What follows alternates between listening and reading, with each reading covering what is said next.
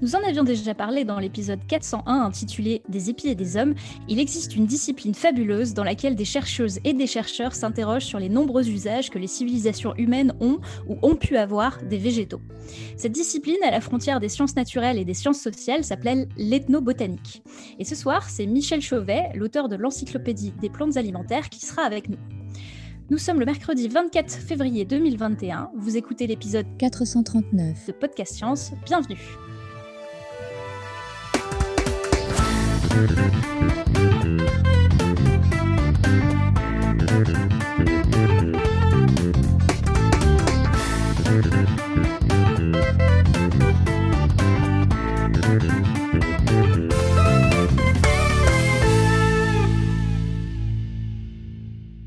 Et ce soir, autour de notre table virtuelle, nous avons du beau monde. Comme d'habitude, Pascal à la technique depuis pas loin de Mulhouse.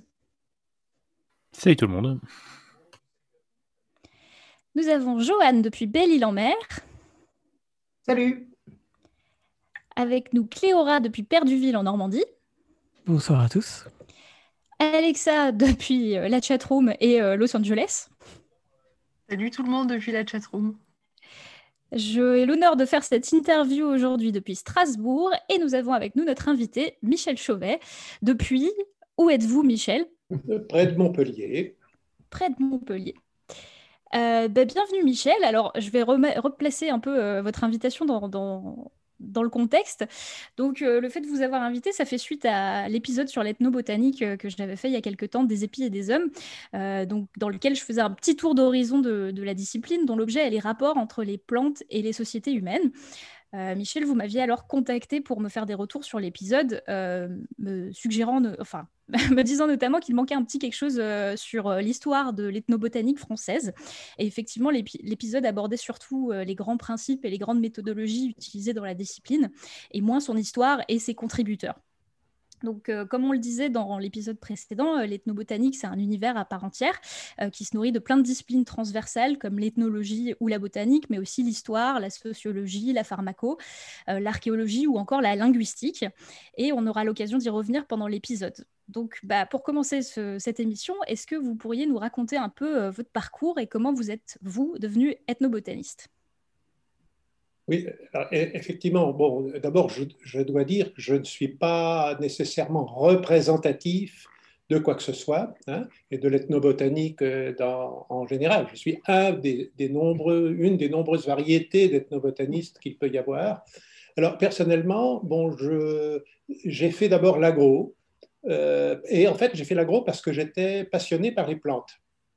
Mais en même temps, quand j'étais au lycée, euh, je me suis passionné pour les langues, ce qui fait que quand je suis arrivé euh, à l'âge adulte, j'avais appris avec la bonne vieille méthode à 6000 euh, plus d'une dizaine de langues.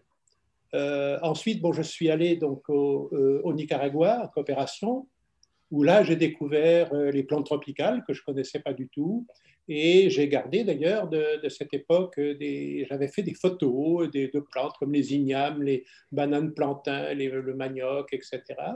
Euh, et j'ai commencé à, donc à m'intéresser à la diversité euh, voilà, des, plantes, euh, des plantes cultivées.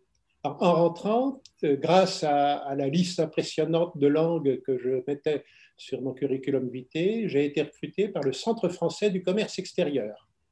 Et je me suis occupé pendant dix ans donc, des légumes. C'est-à-dire que j'étais là pour assister les exportateurs français de légumes et j'étais amené donc à faire des études de marché. Alors, ces études de marché, euh, ça comportait beaucoup d'exploitation de, ressources statistiques et je me suis rendu compte qu'il y avait des gros problèmes de, traduction, d'interprétation de mots aussi banals que le mot chou ou le mot endive, parce que endive en France, ça désigne cette espèce de fuseau blanc qu'on mange en salade, mais dans les pays voisins du nôtre, ça désigne surtout la scarole. Et, euh, autre, un autre exemple pour la carotte, les, producteurs nantais s'étonnaient, du fait qu'ils avaient de la peine à, exporter leurs carottes euh, euh, aux Pays-Bas et en Allemagne. Et, en fait, je me suis rendu compte que dans ces pays, il y avait deux types de carottes complètement différentes et que celle de Nantes tombait en plein milieu. Elle n'était pas soit trop grosse, soit trop petite. Les, petites, c'est celles que vous voyez dans les mélanges petits pois carottes. Hein, c'est la carotte type Amsterdam, Et puis la grosse, après, c'est une grosse carotte de garde dont on fait des soupes, qu'on fait en déshydraté et dont on euh, n'a pas forcément l'équivalent en France. Donc ça, euh, grâce à justement une approche qu'on pourrait dire linguistique et, ethnographique, euh, ça m'a aidé, disons, pour mener ces études de marketing. Alors, comme je, bon, comme j'avais envie de continuer euh, des études, euh, je on m'a conseillé d'entrer en rapport avec Jacques Barrault, qui était à l'époque au, professeur au Muséum d'histoire naturelle, au labo d'ethnobotanique.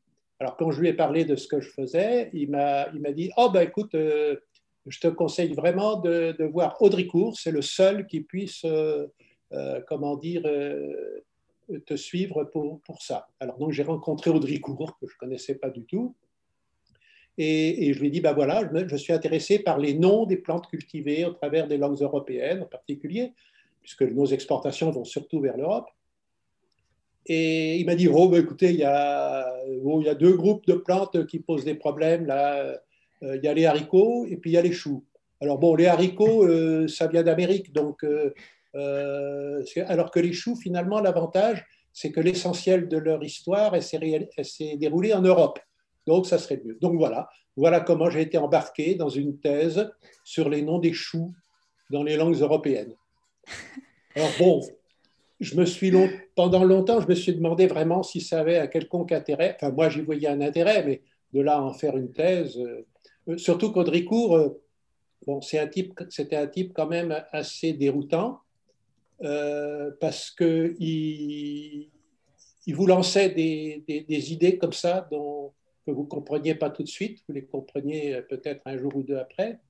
Et puis, euh, et puis quand, quand, il estimait que l'entretien était fini, on sortait ensemble de son appartement, parce qu'il travaillait dans son appartement uniquement, il n'a jamais eu de bureau. Euh, et, et, tout d'un coup, il, me disait au revoir, et il, tournait la tête et il s'en allait. Alors je me, disais, mais est-ce que vraiment est-ce que ça, je suis quelqu'un pour lui ou est-ce que c'est quoi? Je ne sais pas. Alors en fait, après, euh, il m'a fait l'honneur de me demander de préfacer la réédition de son livre fondateur de l'ethnobotanique, justement, L'homme et les plantes cultivées. Et, là, j'ai compris qu'en fait, pour lui, j'étais le seul de ses élèves euh, qu'il voyait comme un continuateur de ce qu'il avait fait quand il avait été en stage chez Vavilov à, Saint-Pétersbourg. Euh, parce qu'à l'époque, je travaillais donc euh, déjà au bureau des ressources génétiques. Rapidement, je me suis mis à travailler au bureau génétiques. Donc euh, voilà, alors que ces élèves étaient, à l'époque où je l'ai connu, étaient essentiellement des linguistes et un peu des ethnologues. Voilà, et j'étais le seul, en quelque sorte, agronome, biologiste, voilà. Alors, euh, on, va peut-être euh, faire, un petit point justement sur les noms que vous avez euh, mentionnés. Donc, le pivot de votre carrière pour devenir ethnobotaniste, justement, ça a été cette rencontre avec André-Georges Audrécourt. Alors, j'ai fait un peu de recherche. Donc, le personnage est né en 1911. Il est devenu ingénieur agronome et il a été recruté dans un laboratoire CNRS du Muséum d'histoire naturelle. Donc, c'était non seulement un pionnier de l'ethnolinguistique, l'étude des langues dans les cultures humaines, mais en plus un pionnier de l'ethnobotanique, justement parce qu'il allait euh, traduire du russe euh, une anthologie des travaux de Nikolai Vavilov, qui était un botaniste et un généticien russe. Et du coup, l'ouvrage s'appelle L'homme et les plantes cultivées, que vous avez donc préfacé.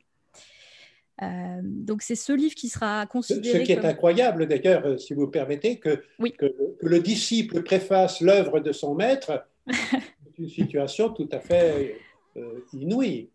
C'est vrai que ça a dû être un, sacré, un sacré honneur, en, tout cas. Et euh, je fais juste une petite parenthèse du coup sur euh, ce Vavilov, donc Nikolai Vavilov.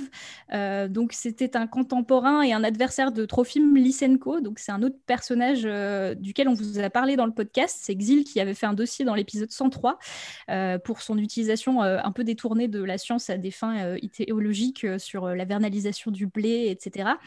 il y a d'ailleurs un phénomène biologique qui a été nommé en l'honneur de Vavilov qui s'appelle le mimétisme vavilovien, qui est un phénomène assez amusant, c'est celui au cours duquel les plantes qu'on appelle adventices, c'est-à-dire celles qui poussent avec les plantes cultivées, elles peuvent au fil des générations développer des caractères qui ressemblent à celles des plantes cultivées et donc, euh, un exemple frappant euh, parmi ça, qui est souvent cité, c'est le seigle sauvage, euh, qui n'avait pas vraiment d'intérêt agronomique et qui poussait d'ordinaire au milieu des, champs de blé et d'orge. Et au fil des générations, par sélection des agriculteurs, il a fini par faire des graines plus grosses et c'est devenu une espèce annuelle cultivée et qui est intéressante particulièrement dans des milieux plus pauvres ou plus compliqués à cultiver que le blé ou l'orge. Alors, je ne sais pas si vous avez d'autres exemples en tête, Michel, de, de, ça, ou si vous voulez rajouter bah, quelque chose. J'ai surtout, je dois surtout dire que j'ai eu là aussi la, la chance de, euh, d'introduire l'œuvre de Vavilov dans un bouquin qui est paru il y a quelques années sur la, la, théorie des centres. Parce que Vavilov, en fait, sa, sa théorie la plus importante, c'est celle des centres d'origine. Hein, mhm. qui est, et Vavilov, c'est vraiment le précurseur de l'étude de la, la diversité des plantes cultivées, de la façon dont elles se structurent, etc. Donc il a, il a une envergure bien supérieure à, à ce, ce, fameux euh, Lysenko, hein, euh, qui, n'a eu son heure de gloire que parce qu'il il, il a produit un discours qui plaisait à Staline. Alors que Vavilov, lui, auparavant, avait été euh, beaucoup soutenu par, par Lénine. Donc, mm. euh, Vavilov n'était pas communiste, mais il était, il était foncièrement patriote. Euh, et, c'est pourquoi, d'ailleurs, il est resté jusqu'à la fin en Russie. Et je rappelle quand même qu'il est mort de faim en prison euh, pendant la Seconde Guerre mondiale, à une époque où, évidemment, tout le monde avait le dos tourné. Donc euh, oui, euh, grosse période de l'histoire et c'est vrai qu'on ne parle pas souvent de, ces personnages. Euh, c'est plutôt Lysenko qui est devenu très connu à l'Académie des sciences, ou l'équivalent de l'Académie des sciences russe, plutôt que, que, Vavilov. et pourtant, il, a mené des travaux très très importants sur, sur l'agronomie. Et voilà. Donc cette œuvre, cette œuvre qui a été traduite en français euh, par Audricourt est devenu euh, un peu le, l'ouvrage fondateur de l'ethnobotanique française. On peut dire ça. Enfin, il y avait, il y avait la, comment dire, la contribution de Vavilov qui était d'ordre essentiellement génétique, mhm. euh, parce qu'on ne peut pas étudier les plantes si on ne comprend pas les rapports génétiques qu'elles entretiennent. Mais dans, dans le bouquin d'Audricourt, il y avait pas mal aussi d'ethnologie hein, que, que Vavilov n'abordait, abordait peu. Donc c'est le, livre d'Audricourt est bien, bien plus large que la, euh, qu'une simple vulgarisation des idées de Vavilov. Ok. Et euh, donc Audricourt, ça avait l'air d'être un, sacré personnage. Vous, m'aviez envoyé un, hommage à Audricourt que, que, vous avez rédigé dans, dans, un article et je mettrai le lien dans les notes d'émission pour, pour nos auditeurs. Alors du coup, euh, sur cette thèse, est-ce que vous pourriez nous parler un peu de ce sujet de thèse et de cette collaboration? C'est vrai que c'est un sujet qu'on ne croise pas tous les jours et, euh, d'ailleurs, euh, il y, a, des, certains articles sur, Internet, comme un article dans Le Monde que j'ai trouvé à votre sujet qui s'appelle Michel Chauvet, un agronome près de ses choux. J'imagine que vous avez dû recevoir pas mal de commentaires sur, sur le sujet. donc voilà, parlez-nous un peu de cette thèse que vous avez fait avec Audrico. Oui, on s'est non, disons que les, linguistes sont tout à fait familiers euh, de ce genre de choses. Donc, euh, simplement, effectivement, à l'extérieur du monde étroit de la linguistique, euh, disons que quand je disais que je faisais une thèse sur les noms des choux, enfin, ce n'est pas seulement les choux, c'est l'ensemble des crucifères. Hein. donc, il y a aussi les radis, les moutardes, les navets, etc. bon, disons que ça suscitait un peu la compréhension, disons. Euh, en disant vraiment euh, l'université, il faut faire des thèses sur n'importe quoi. Hein, ça se limitait un peu à ça. Euh, bon, et, mais moi, ça m'a, disons, ça m'a formé, mine de rien, à, observer, à savoir observer finement les, les, les différences d'usage entre les langues et ce qu'il y a de ce que ça peut cacher derrière. Je vous ai parlé de, la carotte, pour laquelle derrière la carotte, il y a des usages euh, donc différents. En Allemagne, on n'utilise pas les carottes de la même façon qu'en France. Mais pour, parler des choux, par exemple, j'avais découvert que euh, d'ordinaire, chou en français, ça désigne le chou pommé blanc, essentiellement. Quand on dit chou tout court, c'est le chou pommé blanc. Par contre, si vous dites couve en, en portugais, c'est pas du tout ça. C'est du chou à feuilles qu'on coupe en fines lanières et dont on fait une soupe dont ils raffolent, qu'ils appellent le carne verde. Et, voilà, donc c'est euh, si vous traduisez chou par couve, vous vous trompez, vous induisez les gens en erreur. Et, puis pour les commerçants, ça peut, entraîner un, litige commercial. Donc vous voyez qu'il faut faire attention. Donc euh, voilà, d'un pays à l'autre, par exemple, j'avais découvert que pour les douanes françaises, les choux pointus de, Château-Renard étaient, étaient, classés dans la catégorie choux autres, parce que pour les Français, ce n'étaient pas des choux pommés. Or, les Allemands, eux, importaient ces choux, ces mêmes choux, dans la catégorie choux pommés, parce que leur conseiller botaniste leur avait dit, mais si, ils appartiennent au groupe euh, euh, Oleracea, Capitata, etc. Donc, c'est des choux pommés. Donc, voilà, des différences de point de vue entraînaient des différences dans les statistiques douanières et donc dans leur interprétation. Donc, bon, c'est tout, ce... Et ça m'a amené aussi à, débrouiller l'histoire de la classification et de la nomenclature botanique des choux, qui est particulièrement complexe mais qui allait, des choses qui allaient me servir par ailleurs. Euh, justement, avant, de parler un peu de, botanique euh, et, d'usage de plantes, euh, par curiosité, est-ce que vous aviez tenu à l'époque un répertoire de toutes les blagues, les expressions ou les proverbes qui impliquent des choux dans la langue française?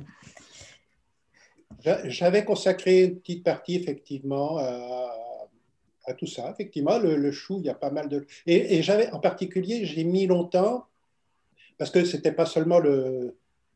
L'idée, c'était pas seulement de faire un inventaire de, tous les, tous les proverbes et locutions, mais surtout de, les comprendre. Et, par exemple, pourquoi, et je me suis longtemps posé la question de savoir pourquoi les bébés naissent dans les choux. Bon, sachant qu'on peut, on peut éliminer d'emblée le fait que les filles naissent dans les roses, parce que ça, c'est quelque chose de tardif, hein, euh, qui est euh, avant, tous les bébés naissaient dans les choux. Et en fait, j'ai découvert dans un livre écrit par une ethnologue alsacienne que c'est la, euh, comment dire, euh, c'est un dicton qui, semble être né en Alsace. et, et, par, l'allusion, c'est que quand on va récolter les choux, on, essaye de couper un peu le trognon, mais surtout on prend le chou avec les deux mains et on le tourne pour casser la tige et pour essayer de l'extraire. Euh, et c'est, euh, disons, un des actes similaires au fait de prendre la tête de l'enfant pour le faire sortir du corps de la mère. Bon, donc il y a ça. Alors, cela dit, il y a en même temps, toujours, euh, bah, toujours centré sur l'Alsace, voilà, j'ai compris pourquoi c'est les cigognes qu'apportent les bébés aussi. C'est parce qu'en alsacien et en allemand, la cigogne se dit Stork. Et Stork, ça veut dire aussi bâton, puisque la, cigogne, finalement, c'est un oiseau qui marche sur des bâtons, hein, sur des longues pattes. Et bâton, bien entendu, c'est un, euphémisme pour désigner le, sexe masculin. Donc, euh, ça permet de faire de, entre, entre adultes des blagues bien grasses sur le, sur le fait que c'est le stork qui apporte les enfants, ce qui est tout à fait exact d'un point de vue biologique, mais qui va être interprété différemment par les enfants. Donc, il y a plein de choses comme ça. Mais c'est ça, les explications, à mon avis, sont beaucoup plus importantes que le fait de, simplement d'aligner les, les, locutions. Ah oui, tout à fait. Bah, vous, vous m'apprenez quelque chose sur l'histoire des cigognes alors que je vis en Alsace. voilà. demandez, comment, demandez si le mot stork a un double sens en alsacien. Vous verrez, euh, vous aurez confirmation ou non de ce que je vous dis. Oui, je n'ai pas fait, fait d'enquête précise en Alsace, mais bon, je l'ai lu, hein, donc voilà. Ok, bah, euh, merci pour euh, cet éclairage. Ben, en, tout cas, euh, c'est vrai que quand on se plonge un peu dans, la botanique et dans la, nomenclature des plantes, on, comprend rapidement en quoi les langues, ça peut être capital pour identifier des choses, et surtout dans le domaine de l'agronomie, quand on s'échange des, végétaux. Euh, nommer les plantes, c'est vraiment fondamental si on veut savoir qu'est-ce qu'on identifie, qu'est-ce qu'on consomme et qu'est-ce qu'on échange. Et euh, on s'imagine assez facilement que ça devait être un cauchemar avant qu'on invente déjà la nomenclature binomiale et qu'on donne un nom scientifique en deux parties aux plantes. Mais toutes ces pas vraiment résolu à ce moment-là, puisque euh, pour chaque espèce, euh, on a des noms communs, des noms de variétés, et surtout, chaque euh, langue a sa propre façon de désigner l'espèce. par un, nom, un autre nom commun. Alors, est-ce que vous pouvez un peu nous parler de comment ça fonctionne actuellement, la nomenclature botanique, et éventuellement qui décide de comment on nomme telle plante et comment on se met d'accord sur ces choses-là? Ouh là là, c'est un vaste sujet. D'abord, bon, il faut savoir que rien, si on concerne, si on, comment dire, si on ne parle que des plantes dites supérieures, il y en a plus de 260 000. Hmm. Donc, euh, les noms qui ont pu être créés euh, pour ces plantes euh, doivent dépasser le million ou les deux millions. Voilà, donc on a affaire à des quantités colossales.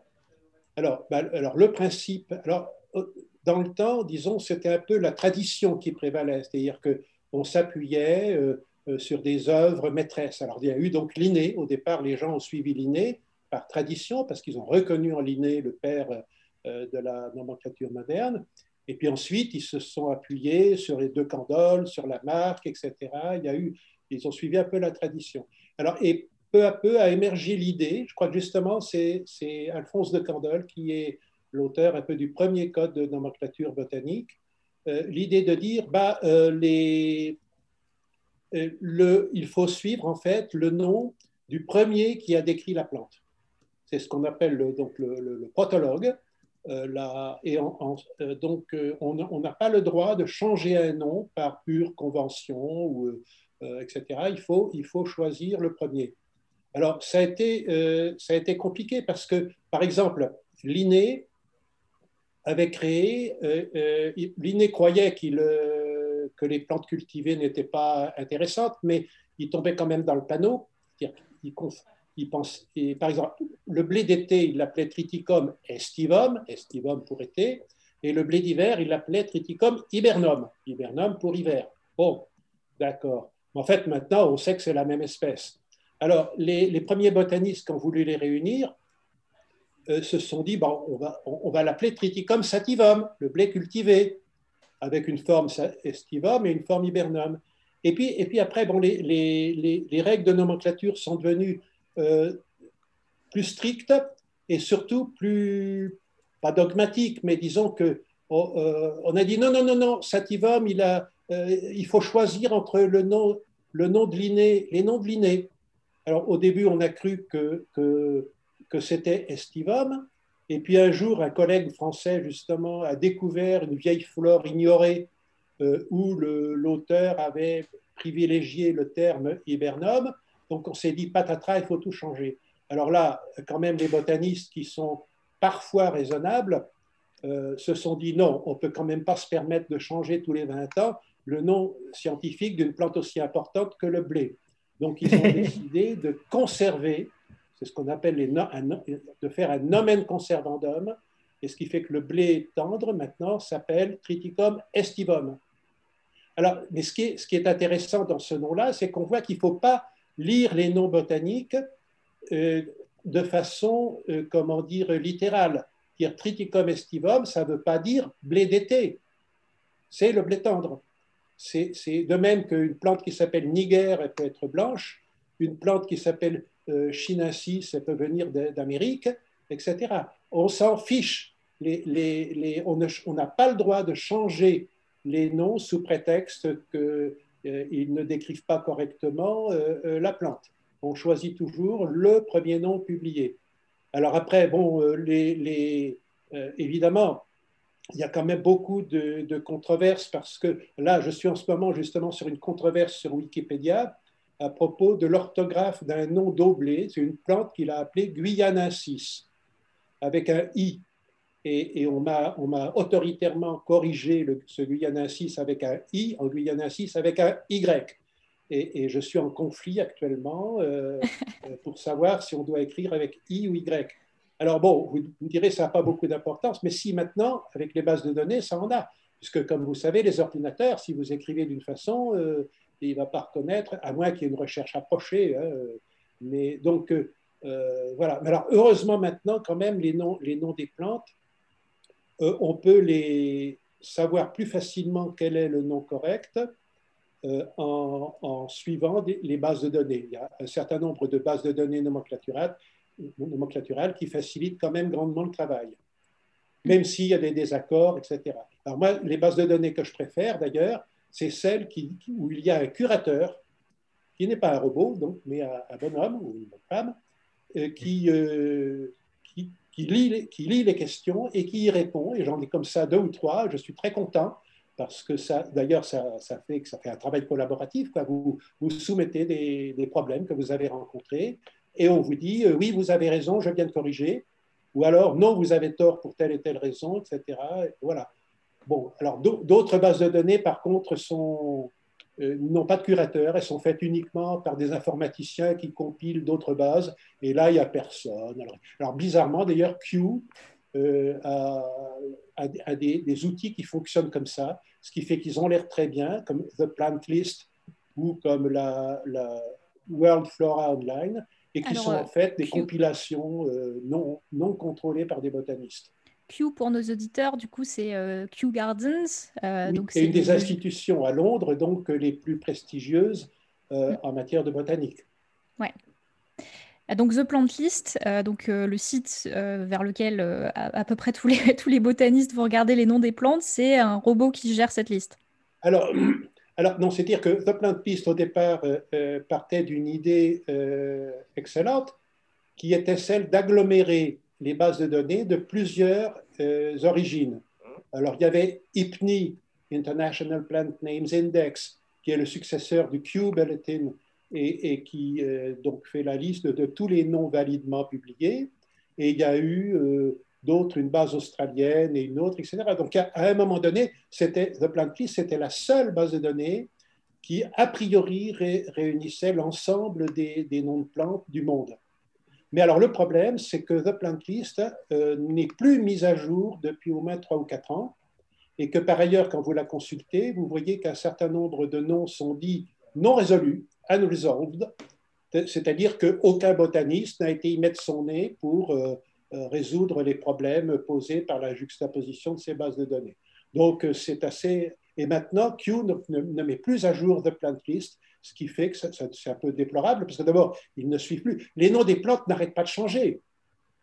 Hein, moi, je, euh, je, je, m'intéresse en ce moment aux plantes utiles de Guyane, plantes médicinales de Guyane, et je découvre que vraiment, une plante sur trois a changé de nom dans les dix dernières années parce mm. que c'est des, zones du monde qui, sont, qui ont été peu étudiées, et, chaque fois qu'elles sont étudiées, ben, il y, a des, y a des révisions qui entraînent plein de, changements. Donc, euh, c'est très évolutif, et il faut vraiment qu'il y ait des, gens, des curateurs euh, qui, euh, qui suivent tout ça de, près. Autrement, les bases de données deviennent vite obsolètes.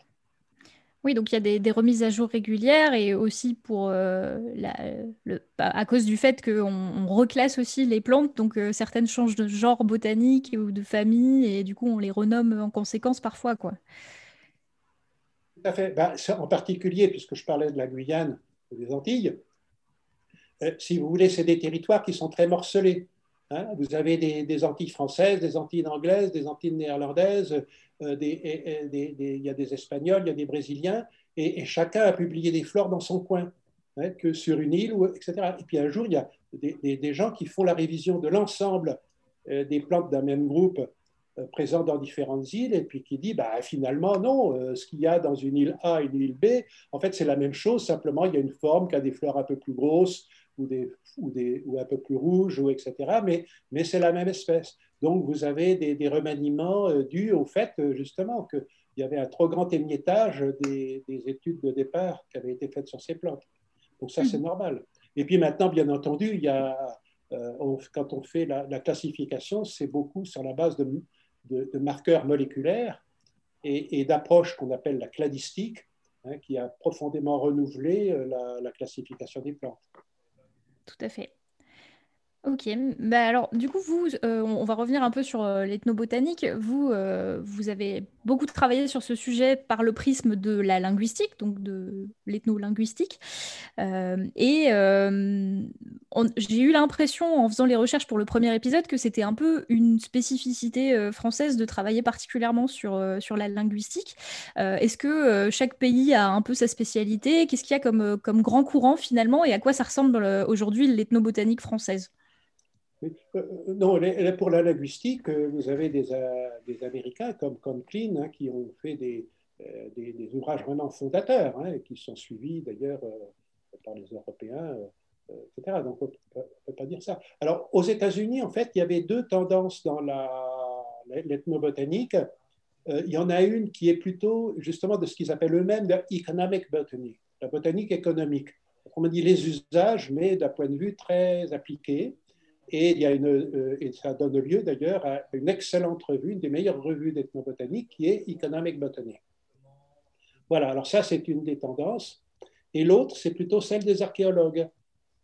Mais évidemment, aux États-Unis, euh, après avoir exterminé les, Amérindiens, euh, les, États-Unis se sont mis à s'intéresser à leurs coutumes et à, faire de l'archéologie des peuples amérindiens.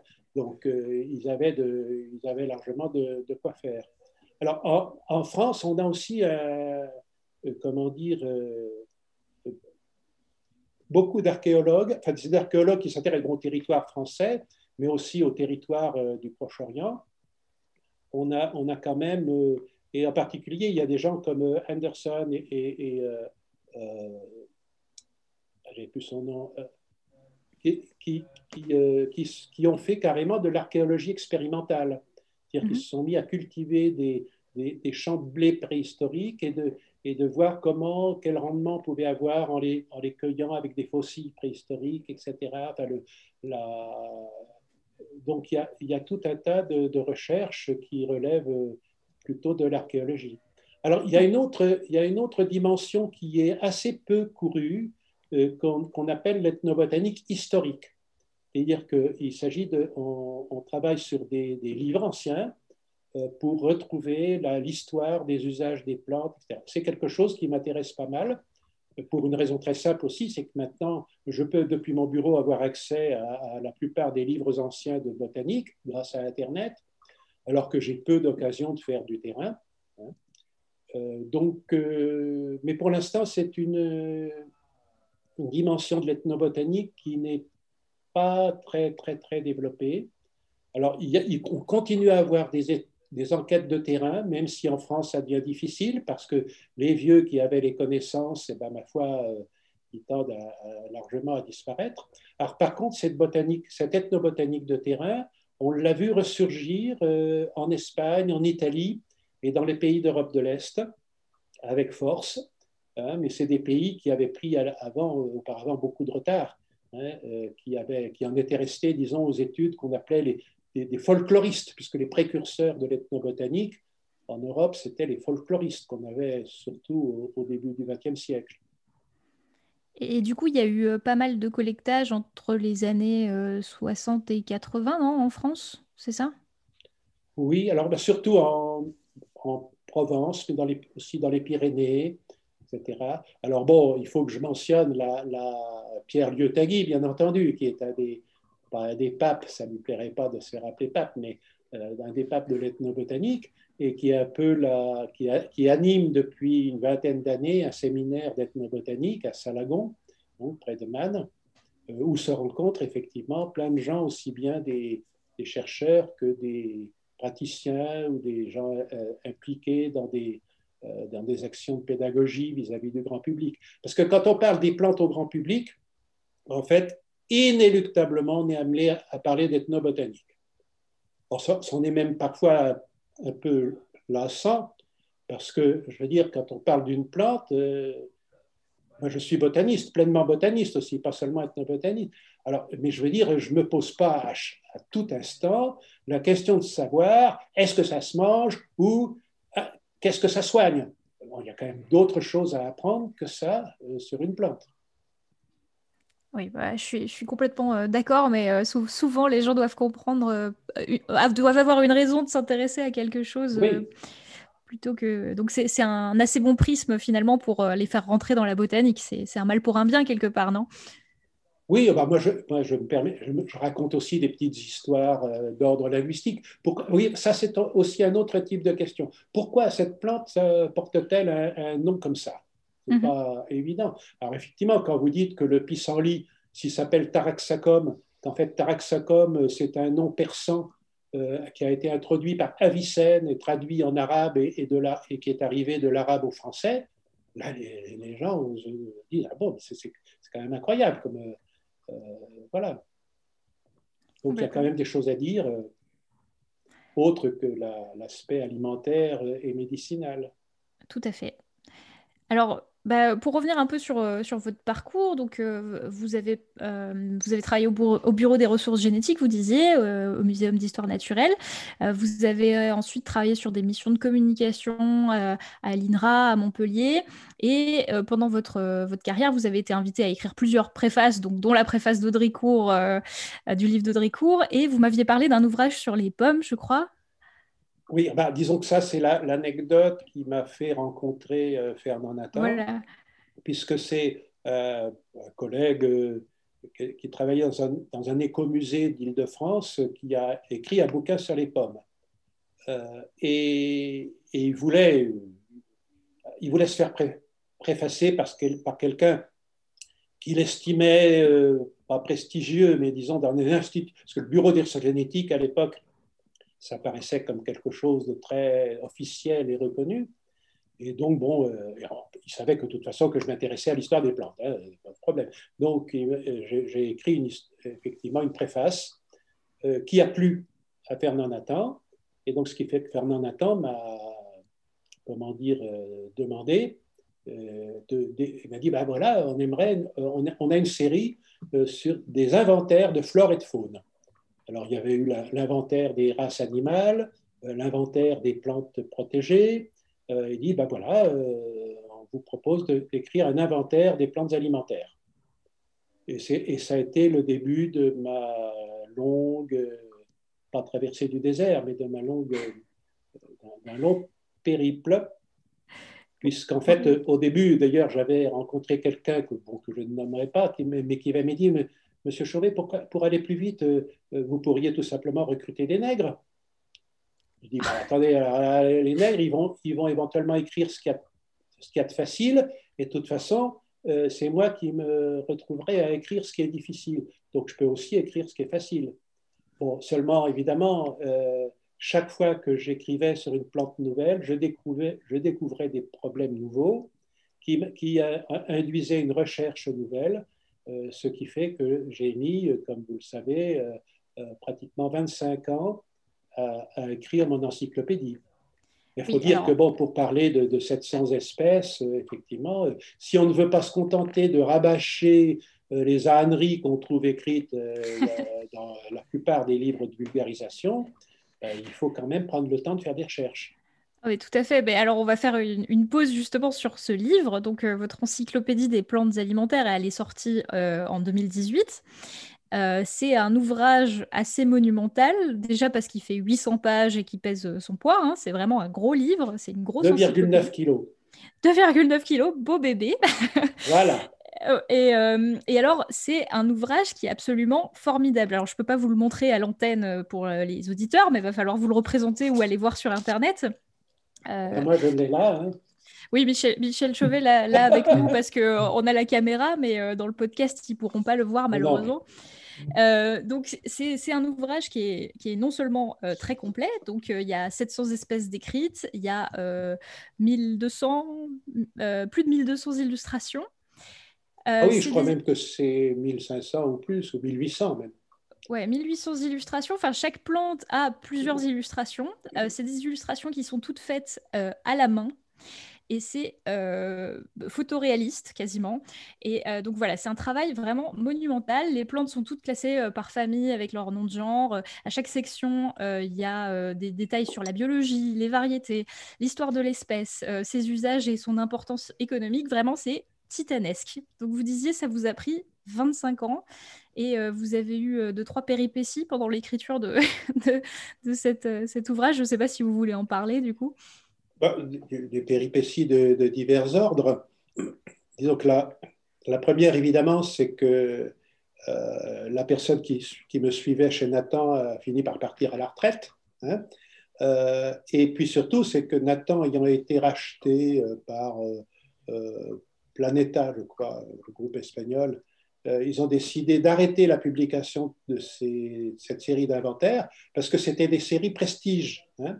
C'est des séries donc, qui ne répondaient pas aux critères euh, des financiers. Vous savez, les financiers, C'est des gens qui veulent qu'il y ait un retour sur investissement. Donc, ils calculent pour chaque bouquin euh, s'ils vont pouvoir euh, rentrer sur les investissements dans, les deux ans qui suivent. Si ce n'est pas le cas, on zappe. Bon, et donc, je me suis retrouvé sans éditeur. Alors, une des personnes qui, qui suivait mon bouquin dans chez Nathan était passée entre-temps aux éditions Le Robert. Alors, Le Robert, ils m'ont fait lanterner pendant deux ans pour euh, finalement me dire, mais mon pauvre monsieur, vous comprenez, aujourd'hui, vu la situation du marché du livre, nous ne pouvons plus nous permettre euh, de publier des ouvrages d'érudition. Bon, donc euh, bah, tant pis pour les éditions Le Robert. Je croyais que c'était justement qu'ils étaient spécialistes des ouvrages de, haute gamme. Hein. mais voilà. Alors, donc alors grâce à, une botaniste d'ailleurs, Aline Reynal-Rock, hein, qui a fait un bouquin fameux euh, sur l'introduction à, la, botanique redécouverte, hein, qui est un, livre que, nous recommandons toujours euh, aux, débutants. Euh, donc, elle m'a introduit un peu chez Belin, et donc on a et le bouquin donc a été réalisé par Belin. Mais au dernier moment, on a eu un petit, une petite alerte, à savoir que Belin, qui venait de fusionner avec les presses universitaires de France, euh, là aussi, il y a des financiers qui ont dû arriver et, qui ont dit Oh là là, mais qu'est-ce que c'est que ce machin? Euh, Et on arrête. Et alors, seulement, euh, le, livre était en fait tout. Belin avait déjà investi totalement. Hein. le, livre le, livre était déjà entièrement mis en page. Il n'y avait plus qu'à l'envoyer à un imprimeur. Donc là, ça aurait été un peu couillon d'arrêter comme ça. Et puis, je suppose que j'avais de bons alliés dans la place, ce qui fait que le livre est paru. Mais je, dis à qui veut m'entendre que, bon, je ne sais pas si je serai là dans, dans, 10 ans ou dans 20 ans, mais peut-être qu'à ce moment-là, on, dira, ah ben pour des livres de cette nature, l'encyclopédie de Michel Chauvet a, été une des dernières à être publiée sous, sous format papier. Parce que c'est vrai que des encyclopédies comme ça, euh, maintenant, avec la numérisation, euh, c'est... Euh, c'est la tentation hein, pour les éditeurs, c'est de dire bon, on fait uniquement, euh, uniquement en numérique.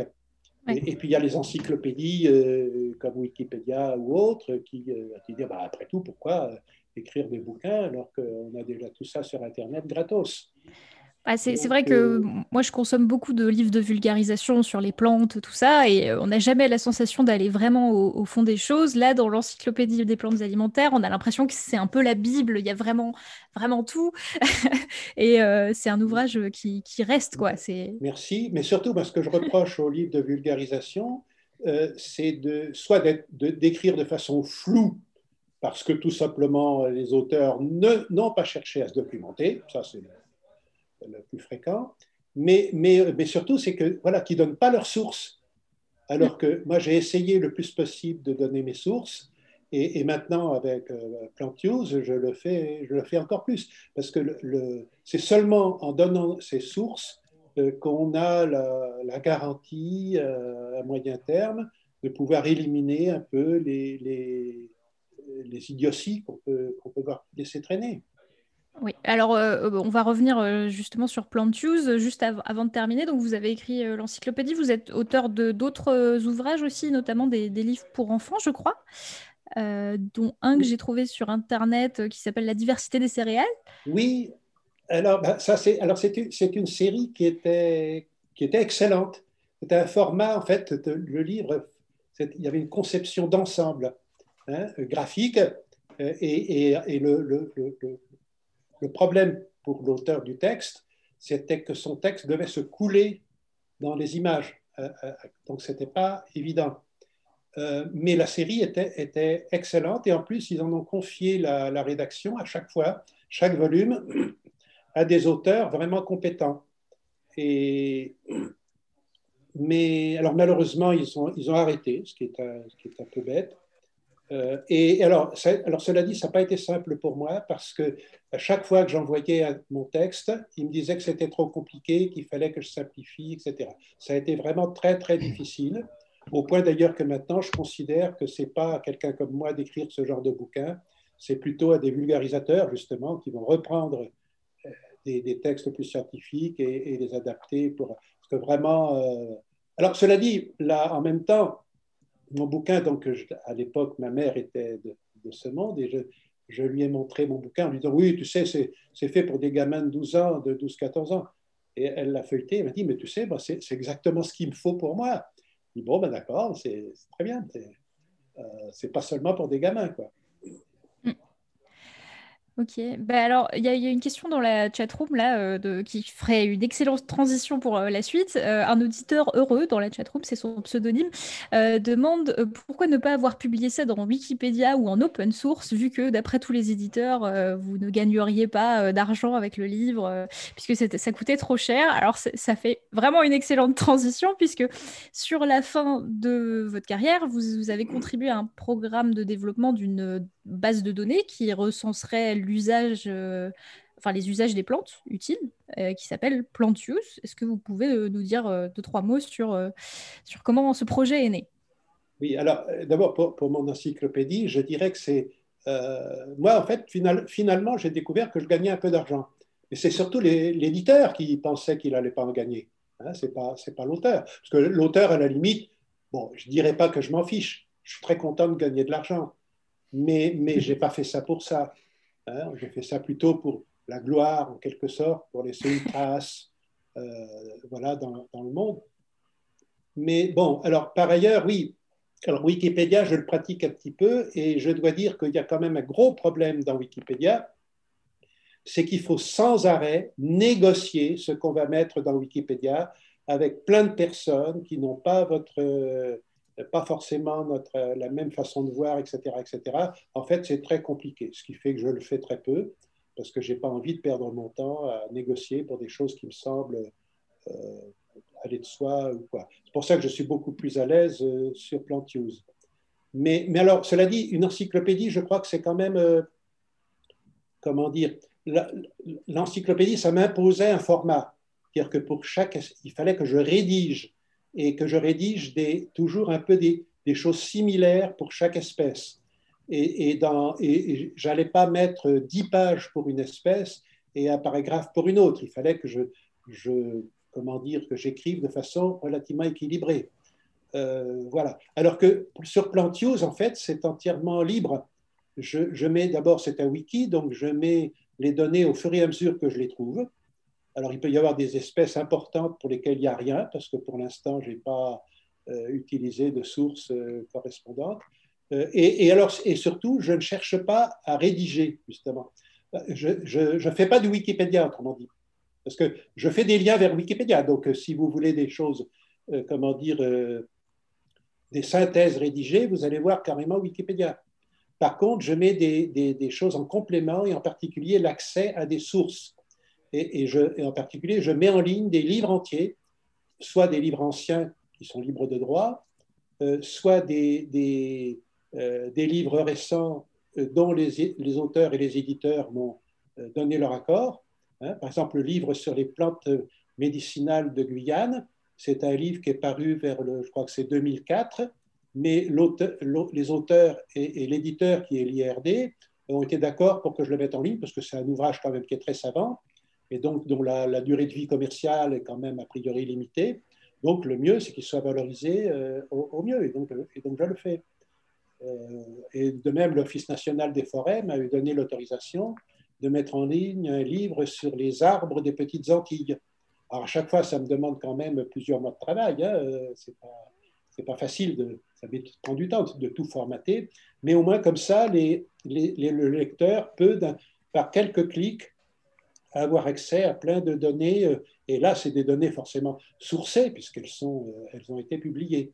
Ce n'est pas des, des, des ressucés euh, de quelqu'un qui a compris de travers quelque chose. Alors, euh, ouais, moi j'ai découvert euh, cette plateforme, donc Plantius, qui, se veut fonctionner comme un, Wikipédia euh, collaboratif, mais sur les usages des plantes. Et c'est vrai que c'est c'est aussi une petite mine d'or avec toutes les sources qu'il y a, les, accès au texte, comme vous, disiez. Alors, voilà, est-ce que vous pourriez nous, retracer un peu comment, finalement cette, plateforme est, née, dans quel contexte c'est né et qu'est-ce que, quelles ont été les difficultés pour mettre ça en place? En fait, donc, j'insiste beaucoup sur le fait que ce n'est pas mon site personnel. Hein, c'est un site collaboratif. N'importe qui peut euh, se, euh, comment dire, s'inscrire et, se mettre à écrire. Il vaut mieux évidemment qu'on discute entre nous, parce que si on n'est pas d'accord, ça pourrait, y avoir des problèmes. Mais voilà. Alors, Plantius, en fait, au départ, c'était un cas d'étude d'un programme plus vaste qui s'appelait PlantNet. Et alors, PlantNet, il y avait plusieurs dimensions. Et il y, en, a une qui a donné, qui a donné lieu d'ailleurs à un outil qui est maintenant très utilisé, euh, qui est euh, cette application sur smartphone euh, qui permet, en prenant une simple photo, la photo d'une plante, on questionne un serveur et le serveur dit il y a tant de, chances, tant, de, chances que ça soit telle espèce. C'est l'identification assistée par ordinateur. Et ça marche très très bien dans la mesure où il y a les photos correspondantes dans la base, dans la base évidemment. Oui. Donc, euh, donc voilà. Donc au départ, oui, Plantius, c'est quelque chose que j'ai fait dans les dernières années de ma vie professionnelle, donc euh, au laboratoire de botanique euh, AMAP de Montpellier. et alors, c'est un wiki qui est, c'est, indépendant, ça dépend d'aucune structure, même si ça a été financé donc, dans le cadre d'un projet soutenu par Agropolis Fondation, etc. etc. Et, en fait, celui qui a créé PlantNet euh, avait été en rapport avec un, Allemand euh, qui, lui, s'occupait d'un consortium qui s'appelle BioWikiFarm. Et BioWikiFarm, euh, c'est le, un accord entre plusieurs grosses institutions de sciences naturelles européennes, hein, le, musée d'histoire naturelle de Berlin, une institution en, Italie, d'autres plusieurs, qui se sont mises d'accord euh, pour créer, mettre sur un serveur le logiciel MediaWiki et héberger des wikis. Parce que MediaWiki est un logiciel particulièrement performant, comme on le voit pour Wikipédia, parce que c'est un logiciel qui permet de gérer des millions de pages. C'est pas rien. Euh, et, oui, MediaWiki est, euh, est, entièrement libre, donc vous pouvez entièrement le récupérer, l'installer sur un autre ordinateur. C'est ce qu'ils ont fait. Et, ils ont, et, ils ont, et, dans le consortium, ils, garantissent la pérennité du système. C'est-à-dire que si une institution veut, veut s'en retirer et arrêter de payer, c'est ça que ça veut dire, eh bien, elle accepte que les autres continuent et que les contenus qu'il y a sur les wikis continuent. Donc, il y, a, une garantie de pérennité. Le fait que ce soit le logiciel MediaWiki, c'est une autre garantie du fait que ça ne va pas devenir obsolète d'un point de vue informatique. Hein, parce que ça, euh, je, connais déjà plusieurs sites web qui ont arrêté parce que les, les, responsables étaient incapables de, mettre à jour leur logiciel, etc., ou qu'ils ne le pouvaient pas. Euh, et voilà. Et puis, et puis alors également, euh, comme Wikipédia, est en, licence Creative Commons, CC by SA, ce qui fait qu'en fait, n'importe qui peut recopier tout le texte que j'ai mis dans, dans. Alors, on pourrait dire, ah ben oui, mais comme ça, je vais me faire voler. Alors d'abord, il euh, faudrait vraiment, euh, euh, ça, serait se donner du travail hein, plutôt qu'autre chose. et puis, et puis mais c'est surtout la garantie pour que le jour où malheureusement je ne serai plus là, on n'ait pas à se poser la question des droits d'auteur de, savoir si euh, ah ben oui mais ça c'est Michel Chauvet qui a écrit ça donc on n'a pas le droit de l'utiliser il faut attendre 70 ans après sa mort pour l'utiliser. C'est terrible les droits d'auteur. Vous vous rendez compte 70 ans. Donc vous ne pouvez pas réutiliser et actualiser les, œuvres des scientifiques avant qu'il se soit passé 70 ans. C'est pour la science c'est idiot. C'est idiot tout simplement euh, pour les, les œuvres littéraires, bon, ça se conçoit mais, mais pas pour la science. Alors, donc, en mettant d'emblée tout en licence libre, ça garantit justement la, pérennité. Et par ailleurs, et je dis qu'on peut tout me piquer, c'est que par exemple, les Allemands, ex-Allemagne de l'Est, à Gattersleben, avaient fait une base de données très intéressante sur la nomenclature des plantes cultivées. Je connais les gens qui l'ont fait, je connais le, le, curateur qui maintenant vient de partir à la retraite, etc. Et je leur avais dit, mais écoutez, pourquoi vous ne mettez pas votre base de données en, licence libre? Parce que je leur ai dit, moi, mes informaticiens m'ont dit que si je voulais, je pouvais entièrement récupérer la base de données et la mettre sur Plantius. Alors, vous voyez, je l'aurais déplacé, je l'aurais entièrement pompé et mis ailleurs, mais, mais ça aurait été la meilleure des choses qui puisse arriver parce que cette base de données, elle n'a pas évolué depuis plus de 20 ans. Et pour une base nomenclaturale, ça, c'est rédhibitoire. Elle est devenue complètement obsolète. Et les, les nouvelles autorités allemandes euh, n'ont aucune envie. D'abord, les chercheurs qui s'en occupaient ne sont plus là. Il n'y a plus personne qui s'intéresse à ces questions-là. Donc, euh, la base de données est devenue ce que j'appelle une base de données orpheline. Et malheureusement, c'est le danger qui arrive à d'innombrables bases de données de par le monde et, qui justement peut être euh, pallié par l'usage de licences libres. Oui. donc du coup, euh, PlantFuse, actuellement, euh, vous êtes le, principal contributeur. et, mais, tout le monde peut venir et ajouter ses recherches bibliographiques, ses, ses, annotations et ses sources, eux aussi, vraiment tout le monde. Tout à fait. J'ai d'ailleurs écrit plusieurs pages pour dire le type de travail qu'on pouvait faire sur PlantUse, le type de choses que je, j'apprécierais, etc. Alors en fait, j'ai un contributeur euh, fidèle, là, depuis euh, maintenant un an ou deux.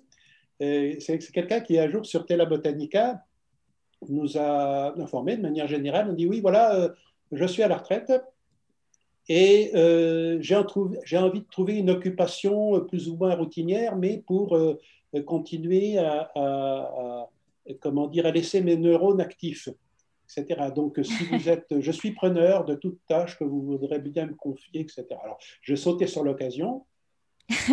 et, et, euh, et puis, euh, alors, en même temps, en me disant, oui, oui, mais ce que je vais lui demander, ça va être vraiment routinier, un peu rasoir, etc.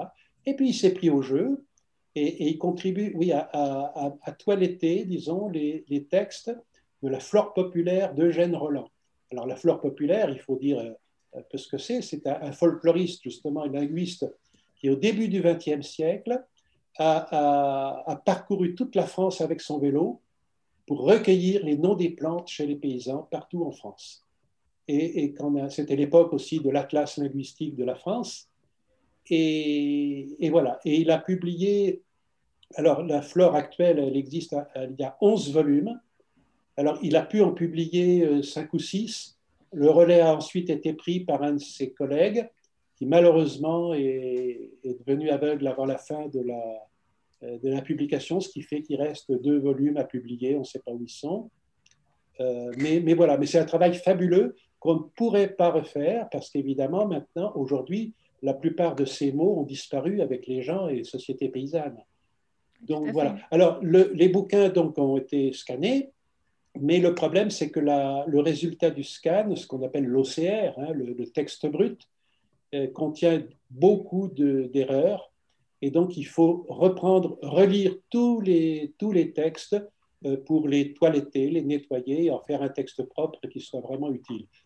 Mais c'est quelque chose, comme je dis des fois, quand on a souvent des, questions sur des noms français des plantes, et, et je dis immédiatement aux gens, arrêtez, stop, vous commencez par lire ce que dit Eugène Roland et ensuite on en discute. Ce n'est pas la peine, on va pas réinventer la roue. Il y a quelqu'un qui a fait un boulot fondamental au début du XXe siècle, euh, autant, euh, autant en profiter.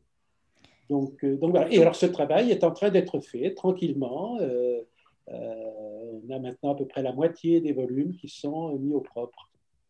Et euh, est-ce qu'il y a beaucoup d'ouvrages comme ça euh, que, vous, que vous visez à mettre en ligne euh, dans, dans, les prochains mois, années?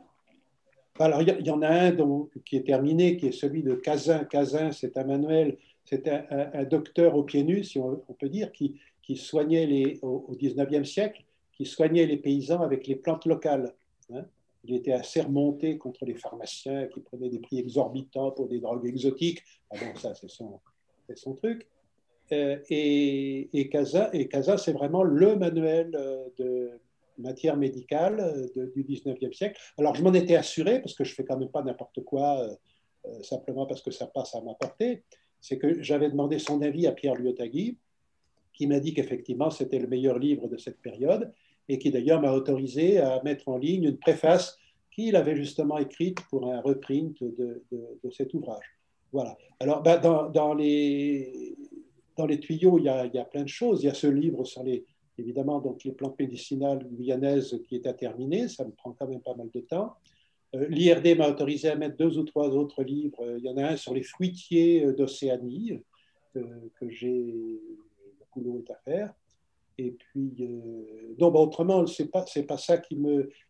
parce que je souhaiterais aussi. Vous voyez, souvent, souvent on cite, on fait des citations vagues ou de deuxième ou troisième main.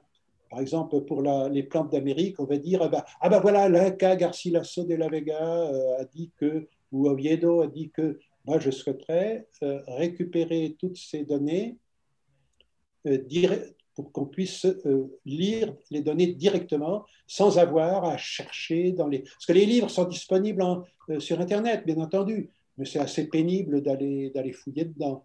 Alors, parmi les si on se base que sur des scans, euh, c'est compliqué aussi. Euh, des fois, c'est écrit, euh, on, lit plus tout, tout bien. Là, vous retranscrivez du coup en texte. Ah bah oui, je retranscris en format texte.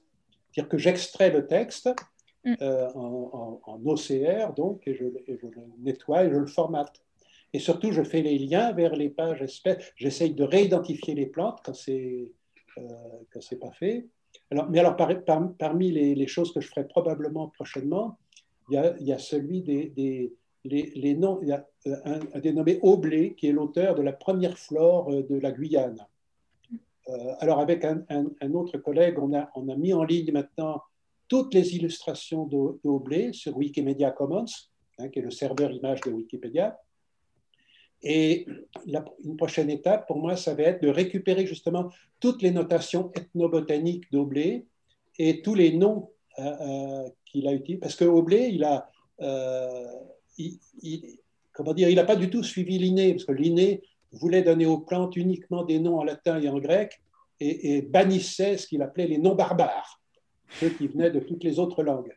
Et Oblé, lui, il a fait exactement le contraire, c'est-à-dire que la plupart de ces noms sont dérivés des langues amérindiennes, ce qui fait que ça n'a pas beaucoup plu aux, botanistes de son époque, mais c'est quand même euh, vachement intéressant.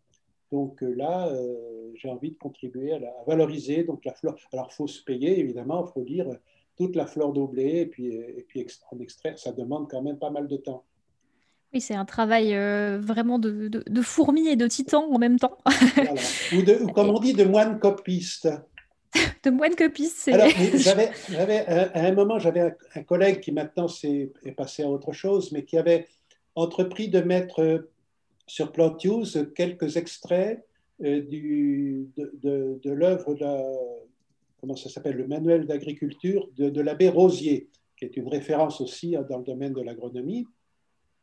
Et, et, comme il faisait, il faisait ça, puis je lui ai dit, mais attends, là, c'est pas forcément... Pourquoi ne reprendre que ce qui concerne les plantes? Est-ce qu'il ne vaudrait pas mieux mettre en ligne tout le traité d'agriculture de l'abbé Rosier. Et à ce moment-là, il y a un outil qui existe pour ça, qui est Wikisource. C'est, Wikisource, c'est un des modules de Wikipédia et qui, justement, où on retranscrit fidèlement tout le contenu. Des... Par exemple, toute l'encyclopédie de Diderot et d'Alembert est disponible sur Wikisource. Mm-hmm. Et alors, il a commencé à faire ça, et à ce moment-là, il y a quelqu'un qui lui a dit non, non, c'est pas comme ça qu'il, qu'il faut faire, attends, je vais t'aider, etc. Donc, il lui a parce que ce n'est pas évident hein, de, formater les, le, travail dans Wikisource. Et puis, et puis ça a démarré. Et à ce moment-là est arrivé un, un, religieux euh, qui, a, qui s'est mis à, etc. Alors me ah bah, c'est ça y est, on a, ah, voilà, on a retrouvé les one copistes hein, qui maintenant euh, toilettent des textes OCR en, en, wiki. Euh, c'est voilà, comment dire, d'alliance en quelque sorte du, monde moderne avec le Moyen Âge ou la Renaissance, c'est très bien. Voilà, c'est une profession qui a bien évolué, mais qui revient du coup sous cette forme-là. Une fois que quelque chose est sur Wikisource, par exemple, moi, d'un simple copier-coller, je peux le copier dans Plantius. Mhm. C'est le même logiciel, il y a les mêmes balises et tout, donc euh, si vous voulez, pas, je n'ai pas à faire le travail deux fois. D'accord. Donc sur, sur le site de Plantus, il y a une, une, petite liste de tout ce que les gens euh, peuvent faire pour euh, contribuer justement à, à. Euh, moi-même, j'ai testé parce que j'y connaissais rien à Wikipédia, tout ça, et j'ai testé de faire des traductions de pages en anglais, parce que du coup, il y a la possibilité aussi de mettre des, des choses dans d'autres langues. donc je, peux témoigner pour les auditeurs que une fois qu'on a compris un peu comment ça fonctionnait, ça ne prend pas de temps que ça. Donc, si vous avez quelques minutes pour vous consacrer à ce genre de tâches, vous laisserez une trace dans l'histoire de, l'Internet et vous, vous contribuerez à, étoffer PlantUse. Euh, donc, euh, pour, vous, pour vous, là, en l'état, euh, c'est une, base de données. Vous aimeriez bien qu'elle devienne, euh, qu'elle se pérennise, qu'elle devienne une référence nationale, internationale. Enfin, est-ce que qu'est-ce que vous avez comme ambition pour PlantUse Oui, bah, moi, disons que pour, pour, moi, c'est comment dire. Le, le problème d'Internet, c'est le foisonnement des initiatives, puis on ne sait jamais trop trop si on tombe sur un, site sérieux, un site pas sérieux, etc., etc. Chacun développe des choses dans son coin. Je pense que c'est les, évidemment, on est encore au début hein, de, de, la, de, la, de, cette ère numérique, donc c'est un peu normal. Mais, mais, mais Plantiose, pour moi, a vocation à, du fait qu'il utilise des outils facilement euh, que, que, familiers euh, à beaucoup de gens quand même, parce que la, les gens qui travaillent sur Wikipédia, il y en a quand même pas mal.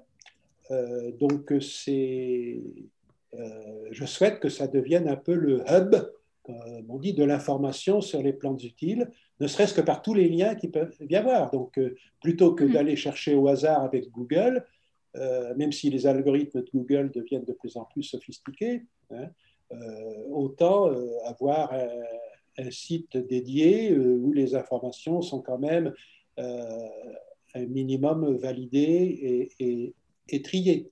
Et de, première main euh, au maximum, quoi. Mon, mon, comment dire, malheureusement, comme j'étais donc dans le milieu de la recherche, euh, j'ai eu l'occasion à plusieurs reprises de plaider euh, la cause devant des chercheurs.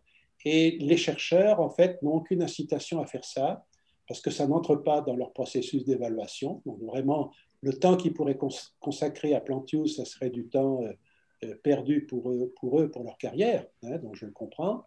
Mais d'un autre côté, non plus, les, institutions n'ont pas trop envie, euh, parce que les institutions, elles veulent absolument que leur logo soit sur tout ce qu'elles font. Euh, donc voilà, bah, aujourd'hui même, j'ai envoyé un message au CIRAD, parce que j'ai vu que le CIRAD avait mis en ligne plein de collections anciennes, et en particulier des photos d'une xylothèque avec des milliers de, photos de bois. Et euh, je, leur dis, bah, d'ailleurs, vous pouvez contribuer si vous voulez, vous mettez tout ça sur Plantiose, pas de problème.